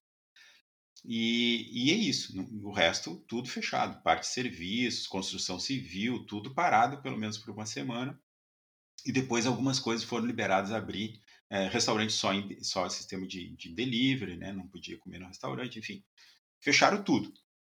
Enquanto os outros municípios do, do estado já estavam numa, numa política, vamos dizer, mais liberal, né? já estavam trabalhando com restrições, mas com restaurante aberto, enfim. E aí isso permitiu, então, vamos dizer, isolar Rio Grande do, dos outros municípios do, do estado. E aí, quando, quando aconteceu esse decreto, né, é, no dia, assim, eu já tive o tiro, tipo, tem um experimento aí. É possível talvez identificar agora, ver o efeito dessa política. Só que uma das condições né, para a construção do controle sintético, então acho que vale a pena eu explicar um pouquinho como é que ele funciona, você vai tentar construir né, o que seria, então, no caso ali, o número de casos né, de Covid-19 no município, construir um cenário contrafactual. Né? Como seria caso essa política não, não tivesse sido adotada. Para isso, você precisa, antes da política, construir uma espécie de mimetização dos casos de Covid, ou seja, eu tenho que criar um modelo que seja capaz de prever o mais perfeitamente possível o número de casos de Covid antes de existir essa política. Sim, que seria um, um Rio Grande sintético. Isso. E, e, esse, e esse Rio Grande sintético ele tem que ser o mais próximo possível antes do tratamento. Né? Tem que, como na linguagem que a gente utiliza, tem que colar a curva, né? tem que ser o mais próximo possível. Para isso, eu preciso de duas coisas: né? de uma dimensão de doadores, né? ou seja, eu preciso ter outros municípios que, com determinadas variáveis combinadas, a gente consegue gerar né? esse, esse Rio Grande sintético. E a questão das covariadas, né? Precisa ter variáveis que sejam capazes de prever o número de casos, né? E, e aí eu tive também a sacada de, de, de, observar algumas variáveis que talvez fossem capazes, porque é super difícil você conseguir variável é, com dimensão municipal e diária. É super difícil, entendeu? E então é, é muito restrito a, as possibilidades, né? É, mas eu tinha, eu tinha algumas coisas, eu tinha acesso ao índice de isolamento social, né, que é uma variável até certo ponto relevante, mas que eu tenho estudado aqui, que ela não é tão relevante assim para explicar o número de casos, mas ela tem sua, sua parcela de explicação. É, e eu tinha também já um, uma ideia que eu já tinha percebido o seguinte, que, que esse número de casos no município estava muito atrelado à chegada do inverno e às doenças respiratórias em geral. E então eu imaginava que a chegada do, dessas outras doenças respiratórias teria alguma associação com o número de casos de Covid, porque essas doenças respiratórias elas, elas surgem né, em surtos, em ondas, né, aquele famoso formato de sino, praticamente todos os anos. O que muda é o tipo de vírus dominante e tal, mas elas têm uma associação forte entre elas. Então eu imaginei que essas variáveis associadas a essas outras doenças respiratórias seriam uma boa são, seriam bons preditores, né? E aí a partir daí então que, que eu construí a ideia. Eu, eu juntei essas variáveis, juntei os municípios do, do num porte mais ou menos do tamanho de Rio Grande, né, no estado, e, e montei um modelo capaz de prever o mais próximo possível é, é, o, a quantidade de casos antes, né? E aí depois você faz a projeção baseada naqueles pesos que você construiu antes, né? Você dá pesos para os municípios e de acordo também com, com, com as variáveis, né? E, e aí você faz essa previsão é, para o futuro, vamos dizer assim. Então, só para recapitular, a ideia, basicamente, me corrija se eu estiver errado, é observar, uh, juntar, conseguir um número de, de municípios doadores, digamos assim, para montar esse Rio Grande sintético e observar, então, por alguns, por um, acho que foi uns 15 dias ou um mês que tu observou antes dias, do, do tratamento, 30 dias antes do tratamento, tu usa como controle, digamos assim, como uh, o baseline, né, onde tu vai comparar o, o, Rio Grande com os outros municípios e construir então o teu uh, Rio Grande sintético. E aí a única diferença entre o Rio Grande e o Rio Grande sintético é que Rio Grande teve naquele dia 5 de julho, teve um tratamento que foi um lockdown bem rígido, onde quase todo o comércio não essencial foi fechado. E, e tu ainda checou para ver se realmente as pessoas estavam aderindo ao isolamento social através desse de uma dos dados do Google, uma coisa assim, não? Do não, os dados são da empresa em loco, né? Eles, eles, eles trabalham com aplicativos né, no celular, eles trabalham com georreferenciamento em aplicativos, né? E eles, eles têm é, um percentual bem grande né, da, da população brasileira, quase 60% do, das pessoas têm o aplicativo nos seus celulares. E eles monitoram as pessoas é, com a precisão de 3 metros. Então, se a, se a pessoa saiu de casa ou não, e eles calculam um índice diário né, para cada município, né? não para todos os municípios, no caso do Rio Grande do Sul são 270, eu acho, em que eles Deslocamento, é... digamos assim, das Isso, pessoas. se a pessoa se deslocou pelo menos uns 20 metros da casa dela, então se ela saiu ou não saiu de casa, né? Ok. E tu checou para ver então que o deslocamento das pessoas em Rio Grande era realmente menor que o deslocamento desse do, do Rio Grande sintético, digamos assim, do, do, pessoal que dos outros municípios que tu comparou. É, é do, dos municípios doadores, né? Na verdade, o que houve ali com a medida, né? O Rio Grande sempre teve um, um nível de isolamento um pouquinho superior, mas com a medida teve uma descontinuidade, né? Ou seja, teve um salto ali da, do, do aumento, né? Do, do, isolamento, né? Que é o argumento que eu utilizo para dizer que realmente Rio Grande se, se destacou dos demais é, nesse período, né? Ou seja, pelo menos as pessoas assim obedeceram um pouco, não foi que assim as pessoas não obedeceram nada do lockdown, né? As pessoas realmente obedeceram um pouco. É, quanto é difícil de medir, obviamente, né? Porque depende da tua base. Uh, mas as pessoas realmente se deslocaram um pouquinho menos que nos outros municípios que tu está comparando, certo? Então, então tá, então tu, tu, criou uma, uma espécie assim de, tem o Rio Grande e tem o Rio Grande sintético, que seria o teu controle, que não recebeu o tratamento. E aí tu viu, aí tu mediu, depois de 5 de julho, tu mediu então os casos de Covid para ver se os casos de Covid aumentavam ou diminuíam em comparação com o Rio Grande sintético. Isso, se tinha uma diferença. Né? A ideia, se, se o tratamento funciona, teria que o Rio Grande sintético deveria continuar, os casos crescendo, né? E, e, o, e o efetivo observado teria que diminuir, né? Se, se, se a política funcionasse, teria que diminuir bastante. E, e, isso é interessante porque eh, veja como eh, a questão do método é importante, né? Porque o que, que aconteceu? Uns seis, sete dias depois, da, o, realmente o número de casos começou a cair. O número de casos começou a cair. Só que não começou a cair só aqui. Começou a cair em tudo que é lugar, entendeu? Não houve uma diferença significativa, né? Por isso que essas comparações de antes e depois, elas podem ser muito errôneas, principalmente em, em relação a esses surtos virais. Por quê? Porque, ah, embora você tenha um bom período de taxa de crescimento da contaminação e do número de casos, e, e ele perdura, às vezes, vamos dizer, por um bom tempo, uma hora ele cai. E aí, teu modelo, se, se tu tem um modelo, por exemplo, que depende de uma tendência crescente, é, ele, ele não vai conseguir prever isso, ou seja, ele, ele, o modelo é não linear, você não vai conseguir, através de um modelo linear, prever esse comportamento. Sim, sim. Não, é, é, é, e tu realmente observou que não, não, não, não teve, não houve diferença significativa, né, entre, entre as duas curvas. Elas estavam aqui pelo gráfico, pelo menos, é, tá muito parecido, muito próxima as duas curvas do Rio Grande sintético e do Rio Grande normal. Ou seja, os dois caíram, obviamente, o número de casos, só que não, só caíram na mesma taxa. É. E é assim, fazendo a conta, né? Vamos imaginar que realmente houve um efeito e que né, a estimação está feita de forma correta e tal. Dá 11 casos a menos. Deu 11 casos após. É, usando a estatística do governo do estado, né? E agora já mudou muito, tá? Na real, diminuiu essa relação casos e internações, né? Mas lá no mês de agosto, cada 11 casos gerava uma internação hospitalar, né? 11 casos registrados.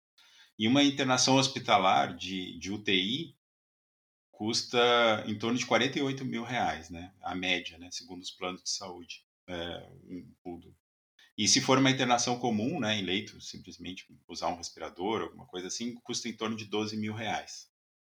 Então, a moral da história, assim, uma análise de custo-benefício, você fechou o município por quase um mês para economizar 50 mil reais. Pois, pois é. Será que vale a pena? É, pois é. É, é, essas questões que a gente devia estar discutindo mais, né, e que quase não se ouve. Imagina quando. Esse é o problema. Quem tentou levantar isso logo no início da, da epidemia foi logo assim calado com gritos de tu só está pensando no dinheiro, é, sabe? Tu quer matar as pessoas, vai ter rios de pessoas mortas nas, nas, nas estradas, nas ruas. E virou um debate tóxico, basicamente, sabe? Uma coisa assim, é, é impressionante. Eu, eu tenho, na, na minha página, eu tentei trazer isso desde o início.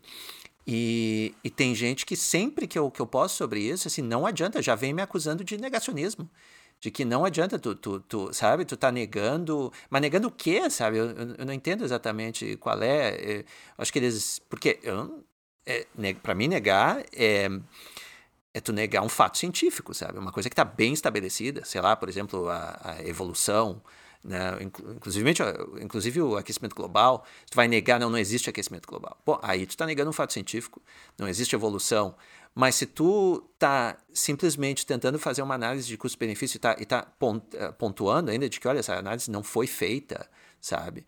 Vamos pensar melhor nisso. Não tem nada de negacionismo nisso aí. É só porque alguém talvez achou que, não, eu tenho que fazer essa medida mais estrita possível. E quem, e quem discordar é negacionista. Da onde, sabe? É. É, eu acho que tem uma, uma, vamos dizer assim, uma parte que, que, que que é de bondade, tá? As pessoas não fazem isso por maldade. Eu acho sim, xingar os outros, obviamente, não, não é uma coisa de bondade. Mas o que, que é bondade? As pessoas querem que funcione. Tá? É, é, um, é uma. É, é, é, então tem uma coisa de wishful thinking, né? Ou seja, você quer que aquilo dê certo, quer que, que, que aquela mágica funcione e tal, né? Vai ter um pensamento que, que realmente aquilo vai funcionar. É, mas, enfim, é, infelizmente não, não funciona. E, e quer dizer, talvez para algum propósito de você fazer realmente né, uma espécie de controle, de achatamento, de tentar reduzir a aceleração, do, é, isso a gente ainda não tem, vamos dizer, condições de afirmar, porque eu, por mais que o meu estudo faça essa diferença, é bom deixar claro que é o seguinte, os outros municípios que, que eram doadores, eles tinham medidas restritivas, então só não eram tão rígidas como as de Rio Grande.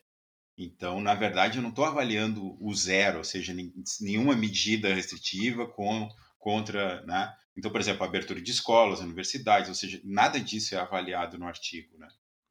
Não, é, é, é, exatamente, eu acho que tu, quando eu li o teu artigo, tu deixou isso claro, e eu, eu acho que é uma, é uma crítica completamente válida, que ficou também na minha cabeça quando eu li, olha, mas é que tu não, é difícil quantificar, né, exatamente qual foi, ok, teve esse decreto, mas esse decreto e as pessoas realmente se isolaram um pouquinho mais. Mas esse decreto também não, não dá para quantificar, sabe? Assim, quanto, quanto que esse decreto afetou mesmo né, a população. E, e qual foi, que parte do decreto exatamente, sabe? Que foi, sei lá, foi fechar tal comércio que fez mais efeito ou menos efeito. É, é difícil isso. Então, eu, eu, eu, assim, eu acho que é óbvio para qualquer um que se as pessoas se isolarem, ficar em casa, o vírus não tem nem como, sabe? Se tu não vai sair de casa, ninguém vai sair de casa, ninguém vai ter interação social, é óbvio que a curva vai baixar.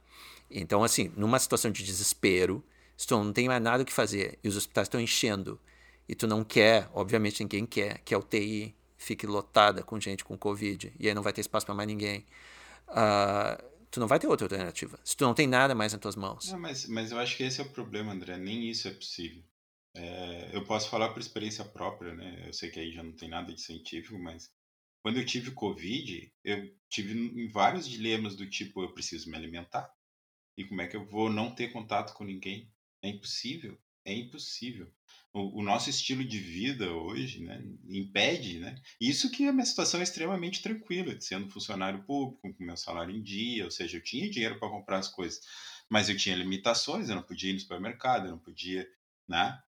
E, e, então você acaba é impossível você não ter interações. Você a nossa sociedade é, então é aquela coisa assim do ponto de vista teórico pode ser que funcione, mas quando você for implementar na prática, não vai dar muito certo.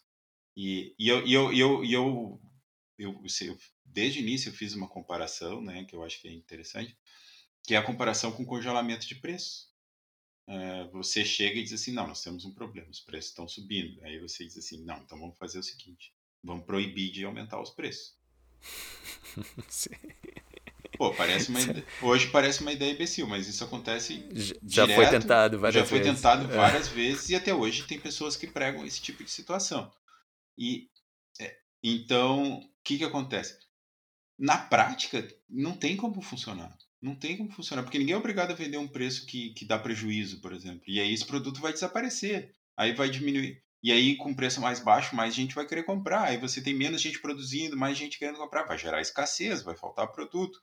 Então, são coisas que, que quando você, como eu falei, vai na segunda rodada de raciocínio, você aprofunda um pouco mais, você vê que não tem como funcionar.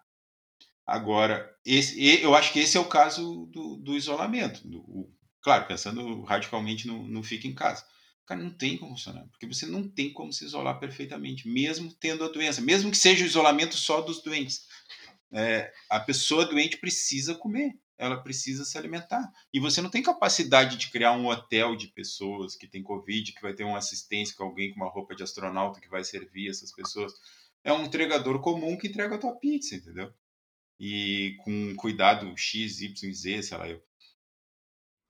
Não, eu, eu acho que eu, tu, tu tá completamente correto. Eu, eu, eu me expressei mal, talvez, um pouco. Porque, assim, no limite, eu, eu concordo, o limite é, é, é, impossível de se alcançar, né? Tu não vai conseguir isolar todo mundo.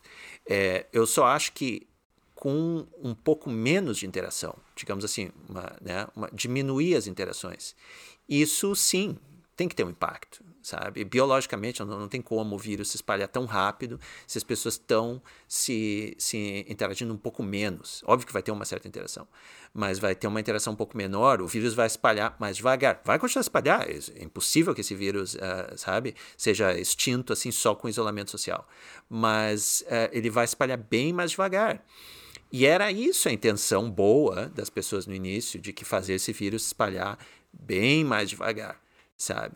Só que até isso é muito difícil de controlar, né? A gente sabe que é, é vai ser muito, vai depender das condições sociais do, do país que está aplicando isso, vai depender de quantas pessoas já foram infectadas, é, vai depender de várias coisas aí. E, e, é esse essa sutileza que, que não houve, sabe? Virou tudo assim, de, se, se, tu é contra o lockdown. Outra coisa é que o lockdown agora, não sei se tu já viu, mas tem um, um grupo em Oxford que está medindo até, inventou um index, de um, um índice de, de, da resposta né, do, dos governos. Então eles fizeram, eles conseguem medir, por exemplo, tem um número entre 0 a 1, um, de quão forte é a resposta do governo. O um seria, sei lá, lockdown total, ninguém sai de casa, sabe? Nada. E zero é tudo normal. E, e eles mediram isso, e agora dá para a gente até analisar a intensidade desse, desse lockdown, digamos assim, sabe? Que é, uma, é um debate muito mais sutil do que simplesmente dizer fazer lockdown ou não. Não é zero um. Né? Tu, pode, tu pode restringir algumas coisas, pode restringir o número de pessoas no restaurante, mas tu não precisa fechar o restaurante inteiro por exemplo. Né? Então, são, é todo esse debate que, que não foi feito. Eu, eu entendo, não teve tempo no início de se fazer isso. Mas certas coisas se conhecia bem no início, como por exemplo que as crianças eram muito menos afetadas sabe, do, que, do que os adultos. A, a taxa de, de morte é menor até de, do que da gripe, se eu não me engano, entre crianças. No entanto, as pessoas, no mundo inteiro fecharam as escolas e no Brasil continua fechado, sabe? Assim, com, com base em evidência nenhuma. É, e continuando naquela ideia que a gente, na nossa conversa no início, né, eu senti muito, né, essa questão de pressão, né, vamos dizer assim, da é, pressão em geral, né, até no meio acadêmico, de você não ter, não poder dizer o contrário do que está sendo dito e, e não nessa ideia de negacionismo, mas simplesmente das portas se fecharem para ti se tu disser algo diferente, né. Então, eu nunca tinha visto, e olha, eu já acompanho literatura, eu nem saberia te dizer quantos artigos acadêmicos eu já li na minha vida, milhares, sei lá eu quantos. Eu nunca tinha visto um artigo do, do, dos autores praticamente pedindo desculpas por não ter encontrado um efeito é, das medidas restritivas nos Estados Unidos na, na redução de casos e óbitos. Ele simplesmente olha, desculpa, a gente não conseguiu, vocês nem considerem esse resultado, porque considerem outras coisas. Eu nunca tinha visto isso. Então, assim, da pressão que, que você acaba sofrendo, né, para publicar aquilo que está de acordo com o pensamento do senso comum, vamos dizer assim, ou, e, e, e, a questão de, de, espaço na mídia, enfim, você claramente não tinha né, nenhum espaço. Isso, isso. Não, é, o, o, o, tu vê o caso da Suécia, né, que foi demonizado, assim, até hoje. Eles estão esperando, parece que a mídia assim, está esperando que a Suécia se coloque assim no, no, de joelhos e peça desculpa, por favor, por, sabe, ter. ter não adotado essa medida, eh, esse tom tão alarmista, porque, na verdade, pelo que eu entendi até agora, a Suécia, se tu for checar o, o índice esse de, de rigidez da resposta governamental, a Suécia adotou medidas, eh, só não adotaram as medidas na mesma intensidade de outros governos, por exemplo. Mas isso foi logo no início.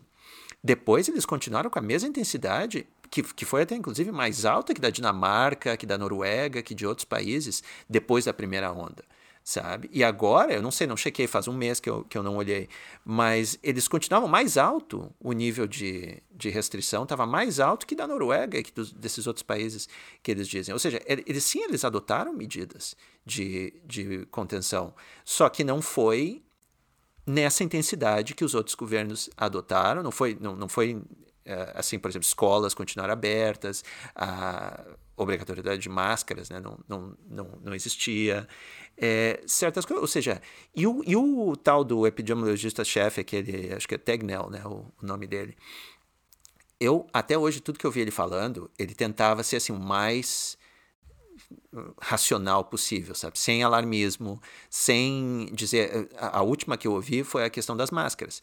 Ele, ele disse assim: olha, a, a evidência das máscaras não é 100% hoje, sabe? De, de um mandato, dizer, olha, todo mundo tem que vamos obrigar todo mundo a usar máscara. Não tem uma evidência sólida. É óbvio que a, a máscara é uma barreira, ela vai filtrar a, a passagem do vírus de um, de um certo nível. Só que a questão é se as pessoas vão usar ela direito, se a se essa se o efeito vai ser tão grande o suficiente para causar né, um, realmente um impacto na curva, esse tipo de coisa. E, e tem aquele lance psicológico, né? Que se tu, se tu mandar as pessoas fazer um monte de medidas que têm efeitos pequenos, as pessoas se cansam e, e desvia o foco de medidas que realmente pode ter um efeito maior. Como é aquele lance de reciclar, né? Que todo mundo fala. A pessoa recicla o, o plástico e está achando, pronto, já fiz o meu, a minha tarefa né, para o aquecimento global. E pronto, e aí não pensa, mas eh, e, e instalar uma usina uh, nuclear, por exemplo, teria um efeito muito maior do que reciclar o plástico, mas aí o, o cara é contra, sabe? Ou seja, são, são várias coisas assim que as pessoas não estão não estão pensando, não, é, é melhor investir então na energia eólica, sei lá o que, do que na energia nuclear, e depois a gente já está reciclando, é tudo... Eu acho que foi nesse sentido que o Tegnell, o epidemiologista da, Suíça, da Suécia, pensou, né? que eu acho que é uma maneira muito mais racional. É óbvio que teve um efeito, infelizmente, eles não conseguiram uh, também suprimir os casos tanto quanto os seus vizinhos nórdicos ali, mas se tu for comparar com os vizinhos europeus, com, com a Alemanha, inclusive, com a Grã-Bretanha, a taxa deles está tá menor. Da Alemanha não tenho certeza, mas da Grã-Bretanha com certeza. Sabe? E vários outros, da Itália, da Bélgica e tal, eles se saíram melhor. Ou seja, é, o pessoal faz esse cherry picking, né? Não, não, mas e os outros, os outros países nórdicos e tal? Tá, mas e, e os outros países europeus que também têm uma qualidade de vida comparável e tal, tudo mais? É, tem, tem um Ou artigo seja, com, com controle sintético para a Suécia, né? Pois é, eu vi que tu citou, uhum. tu citou um, um controle aqui no final, né? Um... Só que ele é o contrário, né? Ele, o tratamento lá é não ter tratamento, ou seja, todos os outros, os doadores foram tratados e, e aí quem, quem não é doador é, quem, quem acabou não, tendo, não sendo tratado, entre aspas, foi a Suécia. Eles não encontraram diferença entre o número de casos e o número de óbitos é, em relação a esses outros países doadores, né, montando o sintético da Suécia e tal. Ou seja, caso a Suécia tivesse adotado as medidas, é, o número de mortes seria o mesmo, né? Seria igual. É. Pois é, mas tem nos Estados Unidos, tu, tu citou um outro estudo na Califórnia que parece que achou diferença. Sim, mas aí esse estudo é bem complicado, assim, porque eles têm um período pré-tratamento ali de cinco dias só. E só logo, cinco dias. É, e aí, porque foi muito rápido, porque vários estados começaram a adotar rapidamente, e ele começou a perder doadores, né? Porque ele não tinha, praticamente todo mundo virou tratado. Então ele pegou um grupo pequeno ali que não tinha sido tratado naqueles dias posteriores, praticamente ele tem um intervalo ali de um mês, cinco dias pré-tratamento e vinte e poucos dias depois, é, em que ele conseguiu montar um grupo para de doadores, vamos dizer assim. Então esse estudo tem sérias limitações, assim. Mas, então, não, não foi por querer, não foi tipo os autores fizeram o, que podiam com, com, os dados que tinham, né? mas é, tem que ter cuidado na hora de, analisar. Eu vi, inclusive, é, a mesma discussão está sendo feita agora com a questão das máscaras, né? Que com certeza tu deve ter. Eu, aliás, eu vi o teu post, eu, eu até uh, compartilhei na página, achei muito bom, tu, tu, colocou ali vários outros contrapontos também. E é interessante que eles fizeram um estudo também com controle sintético das máscaras, né? Tu, tu viu ali. Tinha, acho que na Alemanha, eles compararam os estados da Alemanha, o estado que, que tinha uh, imposto máscara com estados que não tinham imposto a máscara. E eles notaram uma diferença. Só que é também, né? Eu, eu realmente, assim, pelo que eu conheço dos alemães, basta. Se, se, tem um povo que vai seguir regra, é o alemão. Então, sabe, eu. Obviamente, se tu diz para o alemão usar máscara, esse cara vai usar máscara até dormindo, eu acho, no chuveiro, no que for. Uh, mas, uh, ok, tudo bem, é um, é um dado né, que a gente tem que levar em consideração. Agora, a questão é se em outros países isso aí ia ser, se tu vai obter o mesmo resultado. E, e, teve o estudo esse duplo cego, né, que é, o, que é o melhor que tu pode fazer, quase duplo cego, que é que, que mandou não sei quantos, dois mil, né, uh, pessoal não, na Dinamarca, um pessoas, grupo... Né? 6 mil pessoas, então ainda maior. Então, metade ia usar máscara e a outra metade não ia. E eles não notaram uma diferença. Bom, é interessante porque eles não notaram uma diferença no número de casos, eles queriam ver uma diferença, assim, diminuição de até 50%, né? Nos casos. E isso eles não obtiveram. Houve uma diminuição, mas não foi de 50% uh, ah, do grupo que usou máscara. E. Então, ok, beleza, mas várias coisas não testaram, como a intensidade, esses caras que, que contraíram o Covid, será que foi tão, tão sério quanto quem não estava usando máscara? Um debate assim. Mas tu sabe que isso é, tem esse, é, o pessoal assim destruiu esse estudo, assim, mas, mas com más intenções, né? Isso que eu que eu acho chocante, assim, ver as pessoas fazendo esse, esse ceticismo seletivo. Elas vão pegar um estudo desses que, que tem uma, uma, um, uma conclusão que não fecha né, com, a, com a expectativa deles e vão destruir, assim, vão, vão analisar até a gramática do cara. Não, mas ele errou aqui, esse tem crase, não era para ter o CC. Tudo, tudo, eles vão destruir. Mas aí se tem um estudo mal feito que, a, que, que concorda né, com as pressuposições do cara, com os valores dele, aí ninguém olha. E isso é geral na ciência, né? não é só no Covid, mas aqui no Covid está ficando explícito esse problema. É, eu vi muito argumento de autoridade, assim, tipo, ah, o artigo foi publicado na revista tal, como você ousa criticá-la, né? Mas, infelizmente, existe viés nessas revistas, né? E, e em várias áreas a, a parte estatística não está bem desenvolvida, né? Isso já é conhecido é um debate já de, de muito tempo. E, e eles, enfim, eu, eu vi vários artigos com muito furo, né? Muito problema, assim. Eu, acabei nem, vários deles eu até desisto de citar, né? É, porque realmente é, eu, não, eu não tenho pudor nenhum de, de publicar, citar artigos de, de outras áreas e tal. Isso existe normalmente o contrário, né? Eu acho quase impossível um epidemiologista citar um artigo de economia, mas eu não teria nenhum problema de citar se eu, se eu achasse que o artigo realmente está tá bem feito e tal. É, mas, mas tu vê que tem, tem, tem problema, sabe? E às vezes tu não consegue identificar, né? Porque, por exemplo, ah, a qualidade da amostra, isso não tem como você saber, eu não conheço as bases de dados, eu não sei como é que eles fizeram os ensaios, eu não sei é, eu estou acostumado com bases de dados que são públicas, né? Então, se o cara, por exemplo, fez um artigo e ele utilizou dados da PNAD, né? Eu conheço bem a PNAD, conheço todas as virtudes, todos os defeitos dela. Então, eu consigo avaliar melhor, né? A qualidade dos dados e tal.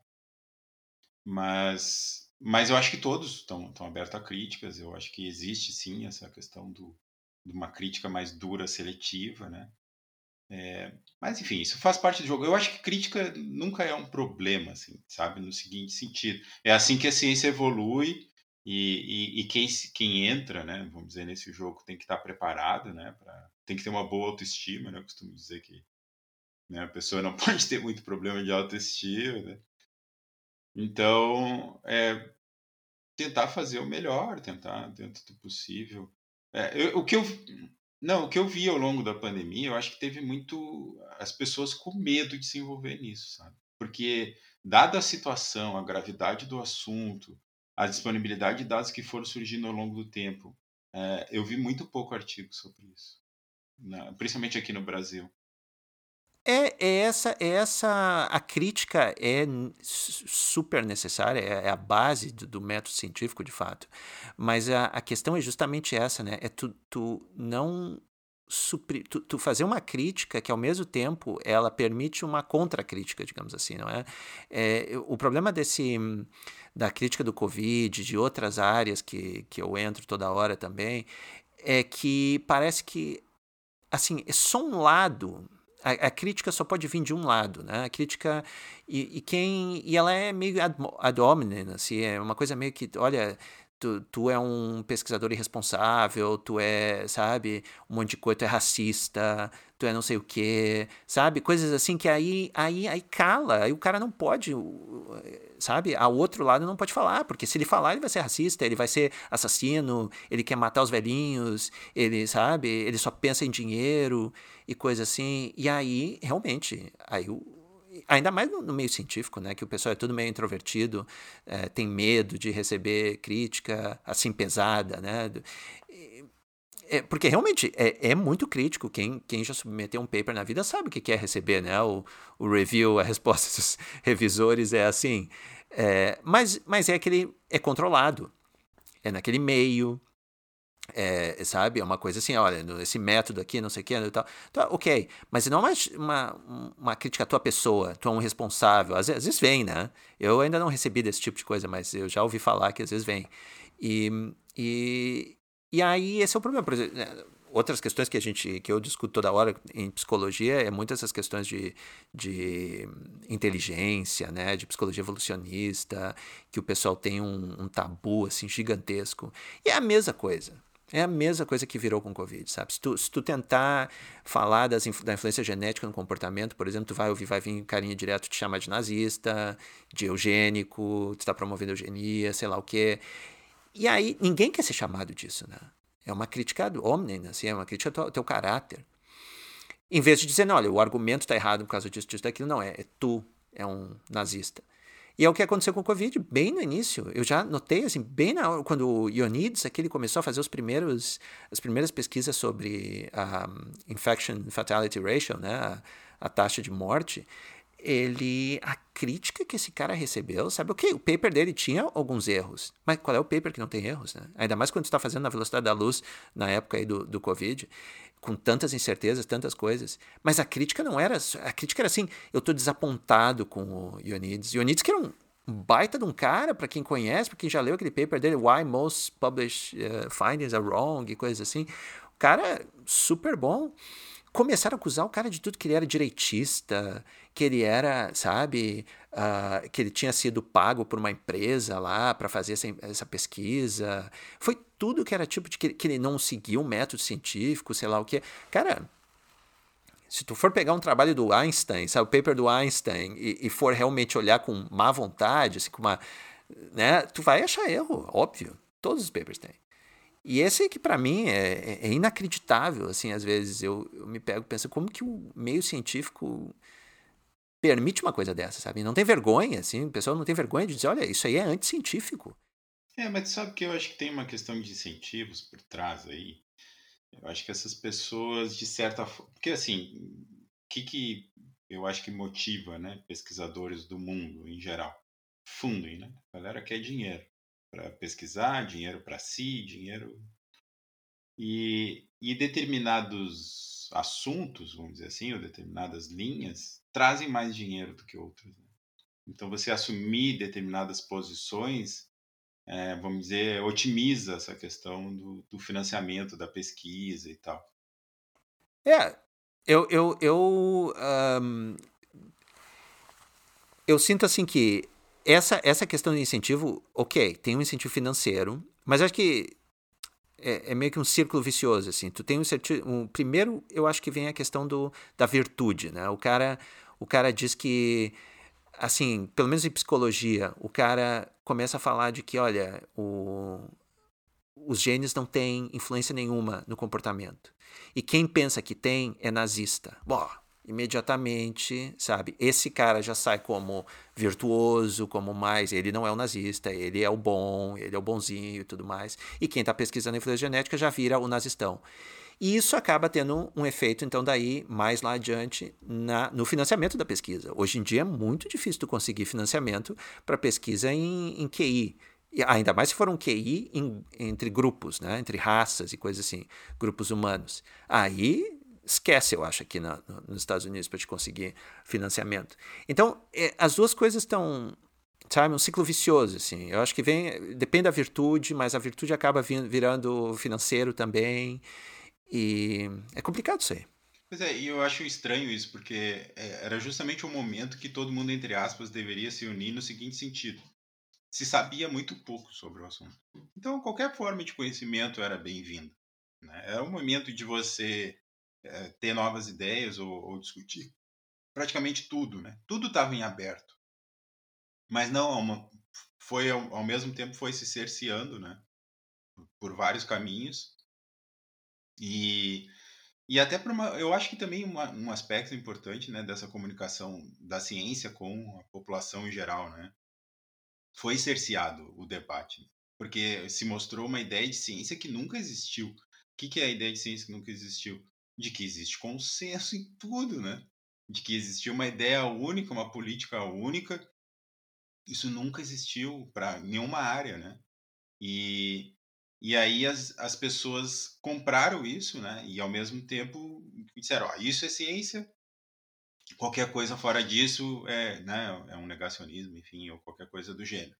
E, e aí isso refletiu na, na, na opinião pública, vamos dizer. Claro que eu até entendo, porque, claro, tu quer convencer as pessoas, né? Não pai também dizer assim, ah, fica em casa, mas eu não tenho certeza se isso vai funcionar. Eu acho que isso não, não teria um apelo muito grande. Mas é, é, é complicado, porque isso chegar no meio acadêmico, aí eu, aí eu acho que realmente virou um problema. Se isso ficar só na mídia, na questão da opinião pública, é, sabe? É, eu acho que até não é problemático. Embora, obviamente, isso afete a vida de todo mundo, né? Pois é, pois é. é. Tem, tem consequências gigantescas aí né, na, na vida de todo mundo. Eu, eu achei interessante justamente também isso, porque para mim, desde o início da pandemia, ia ser meio óbvio que eles iam fazer uma força-tarefa, assim, juntando epidemiologista, mas também economistas, psicólogos, sabe? Todo mundo que pudesse dar uma opinião embasada sobre isso, botar todo mundo numa mesma sala e olha, vamos agora brainstorming, sabe? Mas numa boa, num, num nível alto aqui chegar. Não, foi uma coisa que desde o início, assim, os economistas, não, eles não, não, não fazem parte do debate, ficou só no epidemiologista e, e, numa certa linha epidemiológica, né? não, não foi assim uma coisa, vamos entrevistar tudo que é tipo de não, foi só um tipo de epidemiologista, o mais alarmista, o que tinha uma coisa mais horrível para dizer, esse cara a gente vai ouvir. O resto não não conta, digamos assim. É, que é e, muito estranho. Né, e se criou algumas coisas estranhas, assim, né? Do tipo, em algum momento eu cheguei a. Vamos dizer, meus trabalhos chegaram a ser questionados, né? E, e, e aí algumas pessoas diziam assim, não, mas eu, eu sentei lá com epidemiologistas, médicos e tal, e a maioria deles discorda de ti. Eles não têm nenhum problema, eles podem, né? É uma democracia, o meio acadêmico seja bem-vindo. Mas a questão é que era uma imposição da ideia da maioria, mas eles não tinham nenhum artigo para contrapor, eles não tinham nenhuma crítica específica à minha metodologia, eles não tinham uma crítica à minha base de dados, eles não tinham uma crítica, era simplesmente uma crítica, não, a maioria discorda de ti. Entendeu? E, Aí fica difícil, porque é, e, e foge totalmente do espírito, né, da ideia acadêmica, da ciência, enfim, como um todo, né? E, e eu, eu me admiro assim as pessoas se prestarem a fazer isso, né? Eu mesmo teria vergonha, né, de fazer isso, de dizer, não, eu sou contra ti, tá, mas o que, que tu fez? Sei lá, não gosto de ti, alguma coisa assim. Mas não me prestaria nunca a fazer isso, né? Óbvio, eu, me, eu prestei ali trabalhos que, né, de pessoas que eu nem conheço e, e, e, fiz avaliações, às vezes, ali, até nas redes sociais, com o intuito de, de informar a população, porque eu, eu via que as pessoas estavam sendo mal informadas, né? Tinha, tinha uma visão totalmente distorcida do que era a ciência, de como funcionam as coisas, de, de método, que obviamente as pessoas não têm, né? Nem quem está no meio acadêmico tem, né? Eu, olha, assim, quem está nesse, nesse lance da divulgação científica, eu acho que esse é um problema também de que tu, tu te acostuma com a ideia de que tem a ciência e tem a pseudociência. E aí a pseudociência tu tem, assim, livre uh, direito de, de detonar-se completamente, sabe? Porque é completamente baboseira, besteira e tudo mais. E eu, eu concordo, mas a questão toda é saber qual, saber diferenciar o que é já bem estabelecido e o que ainda está sendo debatido, o que tem consenso e o que não tem. Né? tem. Óbvio que tem o consenso de que a Terra é redonda, por exemplo mas é, mas é na questão de, de uma interpretação da física quântica, sabe? Óbvio que não tem consenso. A gente nem entende direitinho o que está acontecendo ali dentro. A gente tem as equações, mas qual é a interpretação correta daquilo ali? Está totalmente aberto, sabe? Então, é, tem é, é, é, essa nuance assim que eu acho que é a maior parte dos divulgadores. Porque eu, eu já ouvi também crítica de, de outros divulgadores científicos. Tem um cara que vem de Portugal na minha página, que também é divulgador científico, e ele vem reclamar assim, da, da minha abordagem do, do, do, Covid, me chamando de negacionista, de terraplanista, de tudo que é coisa, sabe? Como se ele soubesse, ele tivesse assim, o, já o consenso dessas coisas todas. E, e, me admira que é um cara que, quando ele fala de medicina, por exemplo, ele fala fala bem, sabe? Fala realmente, homeopatia é uma bobagem, uh, essas pseudociências médicas aí têm que ser combatidas mesmo, e dali não vai sair nada, ok? Mas quando tu está falando de um, de um problema desses que não tem um consenso científico ainda, dessas medidas, do, dos efeitos dessas medidas a longo prazo e tudo mais, é, não dá para ter essa mesma abordagem tu tem que ter uma cautela muito maior, tu tem que respeitar outros pontos de vista, tu tem que, sabe, te focar nos dados, perguntar mais onde, o que está embasando essa tua opinião e coisas assim. É triste ver essa posição dentro da academia, mas é, é o que é, né? Não, pois é. é eu, eu prevejo, assim, eu sinceramente ainda não sei porque eu tenho ainda artigos submetidos, né? Mas eu, eu prevejo dificuldades. Dificuldades para publicar, porque eu sei que existem alguns consensos em alguns setores, vamos dizer assim, de potenciais pareceristas e tal, que são totalmente diferentes. Talvez daqui a um tempo isso mude, né? Mas neste momento, é, eu imagino que, que tenha resistência. Agora, eh, isso é interessante, sabe, André? Porque, como eu te falei, já são seis artigos e, e, e, e conforme foi passando o tempo, eu acho que eles foram melhorando de qualidade. E, e, e, eles, a cada ponto, assim, eles foram, de certa forma, desmentindo algumas coisas que, que, que eram tomadas como verdade absoluta, sabe? E, e não é uma coisa assim, ah, do Cristiano fez um estudo para Rio Grande, aí você questiona a validade externa disso, se isso vai valer. Não, são, são estudos feitos com a PNAD, sabe? Com uma amostra de 350 mil pessoas, em que você vai lá e vê o comportamento dos indivíduos, os impactos na vida dele lá de custos dessas medidas restritivas na vida dele, você vê o benefício, ou seja, a chance deles contaminar ou não, ver se diminuiu. E, e a gente não observa isso. Ou seja, aquilo que estava se propondo, aquilo que estava se, se prometendo, ou se vendendo como uma verdade absoluta e inquestionável, é, de forma persistente nos dados, mostra que não é assim, sabe? Então, aquilo que é muito plantado, às vezes, na bolha da rede social, ou até a bolha do meio acadêmico, é muito distante da realidade do cidadão comum.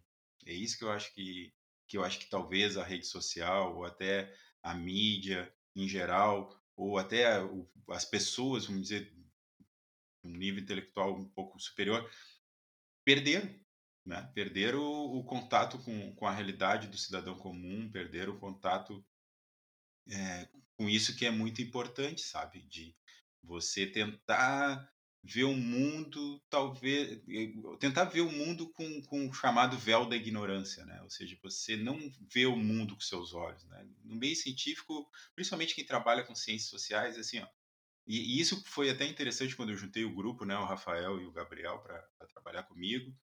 É, não tem nada a ver, assim, é uma questão só de afinidade de trabalho, né? A gente é, trabalha com, com o mesmo tipo de metodologia e tal.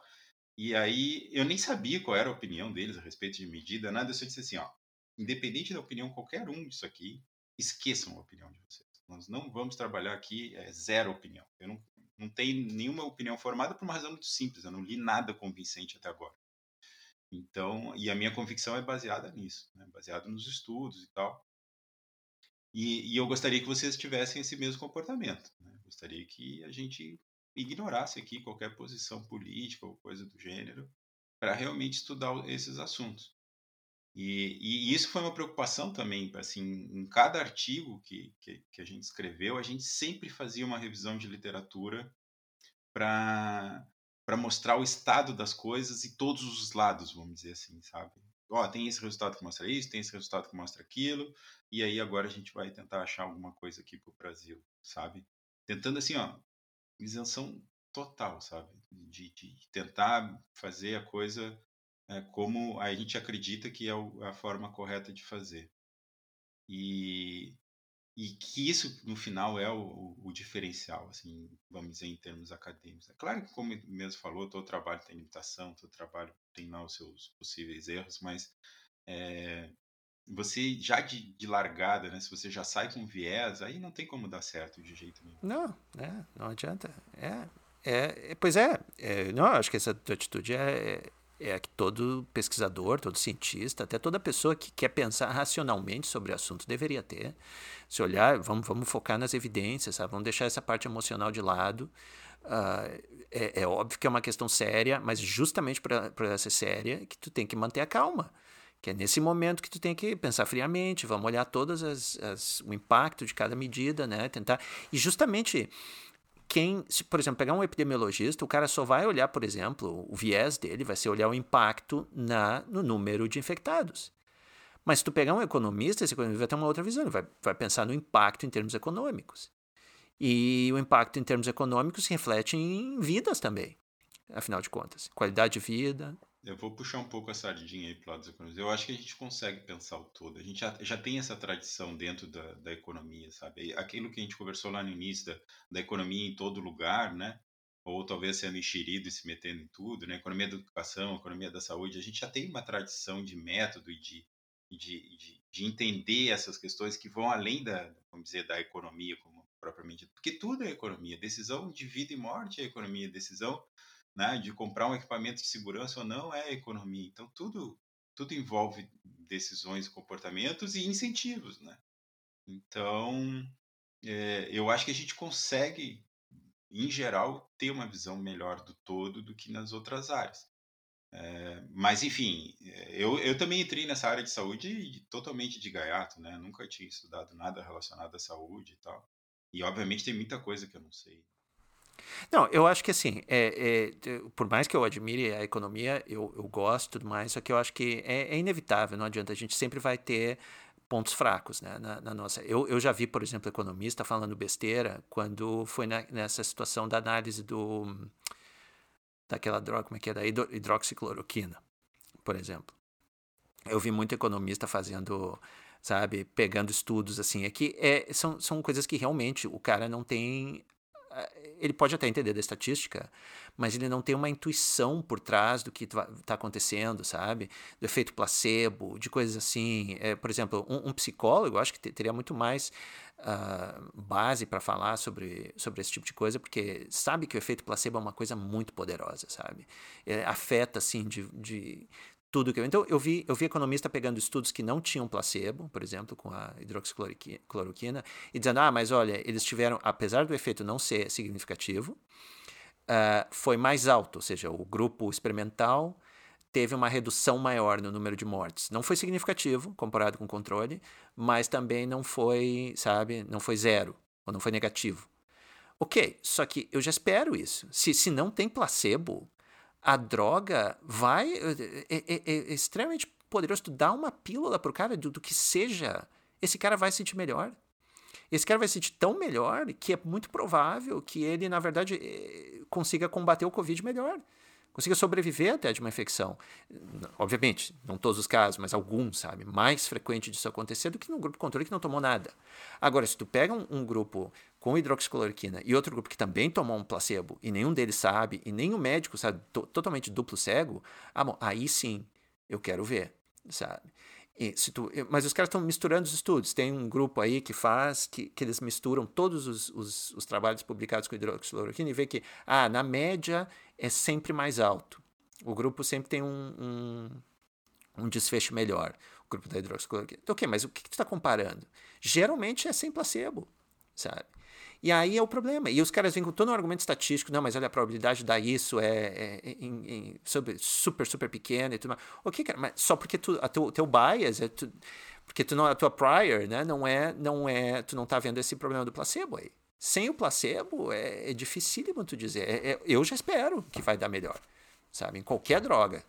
Né? Ainda mais a hidroxicloroquina, porque a hidroxicloroquina seria um placebo ativo, que a gente chama, né? que ela, ela tem um efeito, ela só não é talvez não tenha aquele efeito que tu queira, mas ela tem um efeito. A pessoa que está tomando hidroxicloroquina é muito provável que ela sinta alguma coisa. É diferente de quem toma uma pílula de açúcar, por exemplo, sabe? Então, é, é, essa era uma das discussões que tinha com o Prozac, por exemplo. Quando as pessoas davam o Prozac e um placebo, viam que tinha uma diferença. Quem tomava o Prozac melhorava da depressão. Agora, quando eles começaram a dar um Prozac e uma outra droga que era um placebo ativo, ou seja, a pessoa sentia alguma coisa, eu não lembro exatamente o que, que eles usavam, mas era alguma coisa no sentido que a pessoa sentia. Ah, eu, agora eu não vou lembrar, mas era alguma coisa. Ela sentiu alguma coisa, sabe? Sentiu que eu tomei alguma coisa as pessoas melhoravam quase tão tanto quanto o, o Prozac. Ou seja, como é que tu pode sabe, melhorar da depressão com uma droga que não tem nada a ver com depressão? Sei lá, só faz tu sentir meio enjoado, o que for, sabe?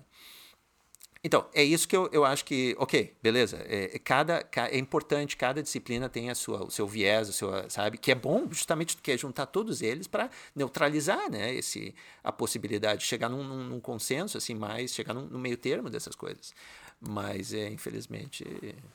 Mas eu concordo que os economistas têm pelo menos uma visão muito mais ampla né, do que só um epidemiologista. É, na verdade, enquanto estava na discussão de remédios e tal, aí realmente eu acho que não tinha nenhuma razão para os economistas se meterem, né? Mas quando começou com essas ideias de intervenções não farmacêuticas, fica em casa, fecha negócio, aí não, aí peraí, calma. Agora vocês entraram no, na nossa seara, né? Então Vamos, vamos conversar com muita calma sobre esses assuntos todos, né? Cada medida, cada detalhe. E, e aí um outro aspecto, né, que eu acho que vale conversar, mesmo que seja rapidamente, é, ninguém quer avaliar nada, né, André? Isso é impressionante, assim, a dificuldade que eu tive para conseguir os dados, tu não tem ideia, assim, eu praticamente implorei para conseguir dados para os artigos, sabe? E, e, é uma dificuldade muito grande, assim. Eu acho que se dependesse, principalmente dos governantes em geral, né, vamos dizer, nos altos cargos do executivo, mas nunca que seriam avaliadas qualquer que fossem as políticas, né? Então, quem trabalha com, com avaliação de políticas públicas tem muitas dificuldades para trabalhar, muitas mesmo. E então você acaba fazendo isso, tendo que mendigar e tal. E, e mesmo assim nunca é bem visto, né? Acaba sendo mal visto, aquele cara que está incomodando, né? É, eu, eu sempre cito um exemplo, né? Olha quantos anos a gente tem programa Bolsa Família, né? É, aí você deve dizer, não, mas já deve ter vários estudos que atestem a sua existência e tal. Não existem. Sabe por que, que não existem esses estudos? Porque nunca, nunca se colocou na PNAD uma simples pergunta: você recebe ou você não recebe Bolsa Família? Era só botar essa pergunta, você não precisava fazer mais nada. Você colocava essa pergunta: você recebe Bolsa Família ou você não recebe. Agora na PNAD Covid, essa começou em maio, você tem essa pergunta. Tá? Você recebeu auxílio emergencial, você recebeu Bolsa Família, mas nunca antes se, fez, se colocou essa pergunta. Aí eu te pergunto, qual é o custo de colocar essa pergunta? Claro, tem um custo de você mudar o questionário tal, mas é uma pergunta a mais. É, nunca foi feito. Ou seja, nunca se teve interesse de avaliar é, essa política. E, e, isso vale para uma série de situações. E, e, eu acho que nesse caso da, da Covid isso ficou muito explícito. Né? Ninguém estava afim de avaliar nada, como agora ninguém está afim de avaliar nada. E porque é muito problemático, né? Você se expor. De novo, eu até entendo uh, o início lá, realmente ninguém sabia o que fazer e tal. Você tinha modelos catastróficos, né? Baseado em simulação.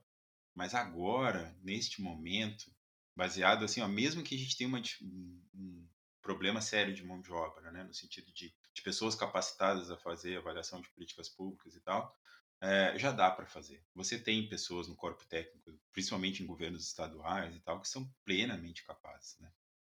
É, mas, enfim, não, não, não tem interesse, né? Você não tem... Mas tu acha que no futuro, assim, daqui a uns dois, três anos, vai haver um interesse em voltar atrás, olhar para trás e analisar com a cabeça mais fria o que, que deu certo, o que, que não deu, esse tipo de coisa? Eu acho que é possível porque é um experimento natural ímpar, né? E aí, tudo que, que a gente precisa, né, para fazer pesquisa, assim, é um bom experimento desses, né? Você ter uma divisão ali dos grupos de controle tratado e, e ter variações de políticas. E eu, eu até brincava, eu sei que é um assunto sério para brincar, mas eu dizia assim, eu tenho uma vida acadêmica garantida até o final da minha vida. Sim, se tu quiser né? pesquisar sobre medidas de contenção. Qualquer coisa COVID. relacionada à Covid, né? Ou seja, antes e depois da Covid. Então, agora, por exemplo, a gente vai ter, não agora, mas daqui a uns 5, 10 anos, nós vamos ter os impactos geracionais, por exemplo, das crianças ficarem sem estudar um ano, enfim, o impacto na renda delas no futuro, é, impacto em termos de saúde das pessoas terem ficado em casa tanto tempo e, né, e ter menos interação social, impacto até psicológico, enfim. Você tem impacto para estudar para o resto da vida, né? que uma pessoa só obviamente não vai fazer, então... Essa questão do impacto psicológico, né, de tu ficar isolado, assim, é uma coisa que particularmente para o ser humano, um, um, animal extremamente social, diminuir tanto, né, o contato que ele tem com outros... É, é empregabilidade, é né? Empregabilidade, de você se recolocar no mercado de trabalho depois de ter ficado um tempo parado, de você ter dificuldade, enfim, é muita coisa, muita coisa mesmo. Bom, pelo menos tu tem garantido já então o teu futuro. Enfim, Cristiano, eu já estou aqui faz mais de, acho que duas horas, né? Já tomei do teu tempo, não quero tomar mais.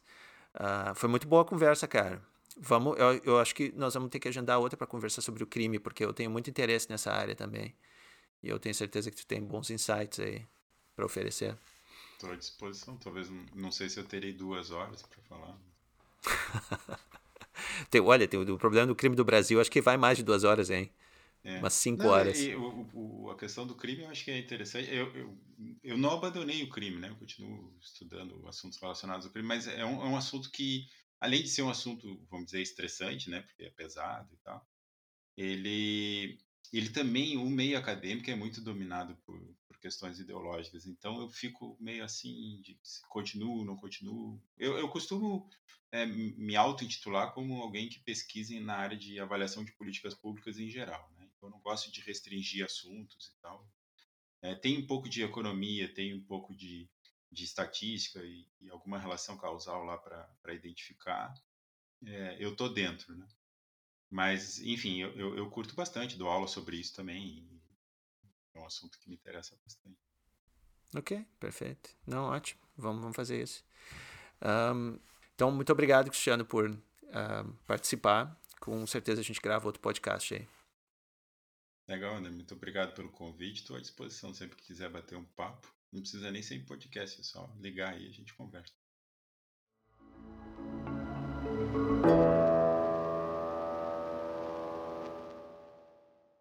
Se você gostou desse podcast, pode ajudar a divulgar compartilhando nas mídias sociais ou no seu blog e deixando uma avaliação no iTunes ou na plataforma que você usa. Você também pode ajudar fazendo uma contribuição pelo Apoia-se. O raciocínio aberto só existe graças ao apoio de ouvintes como você.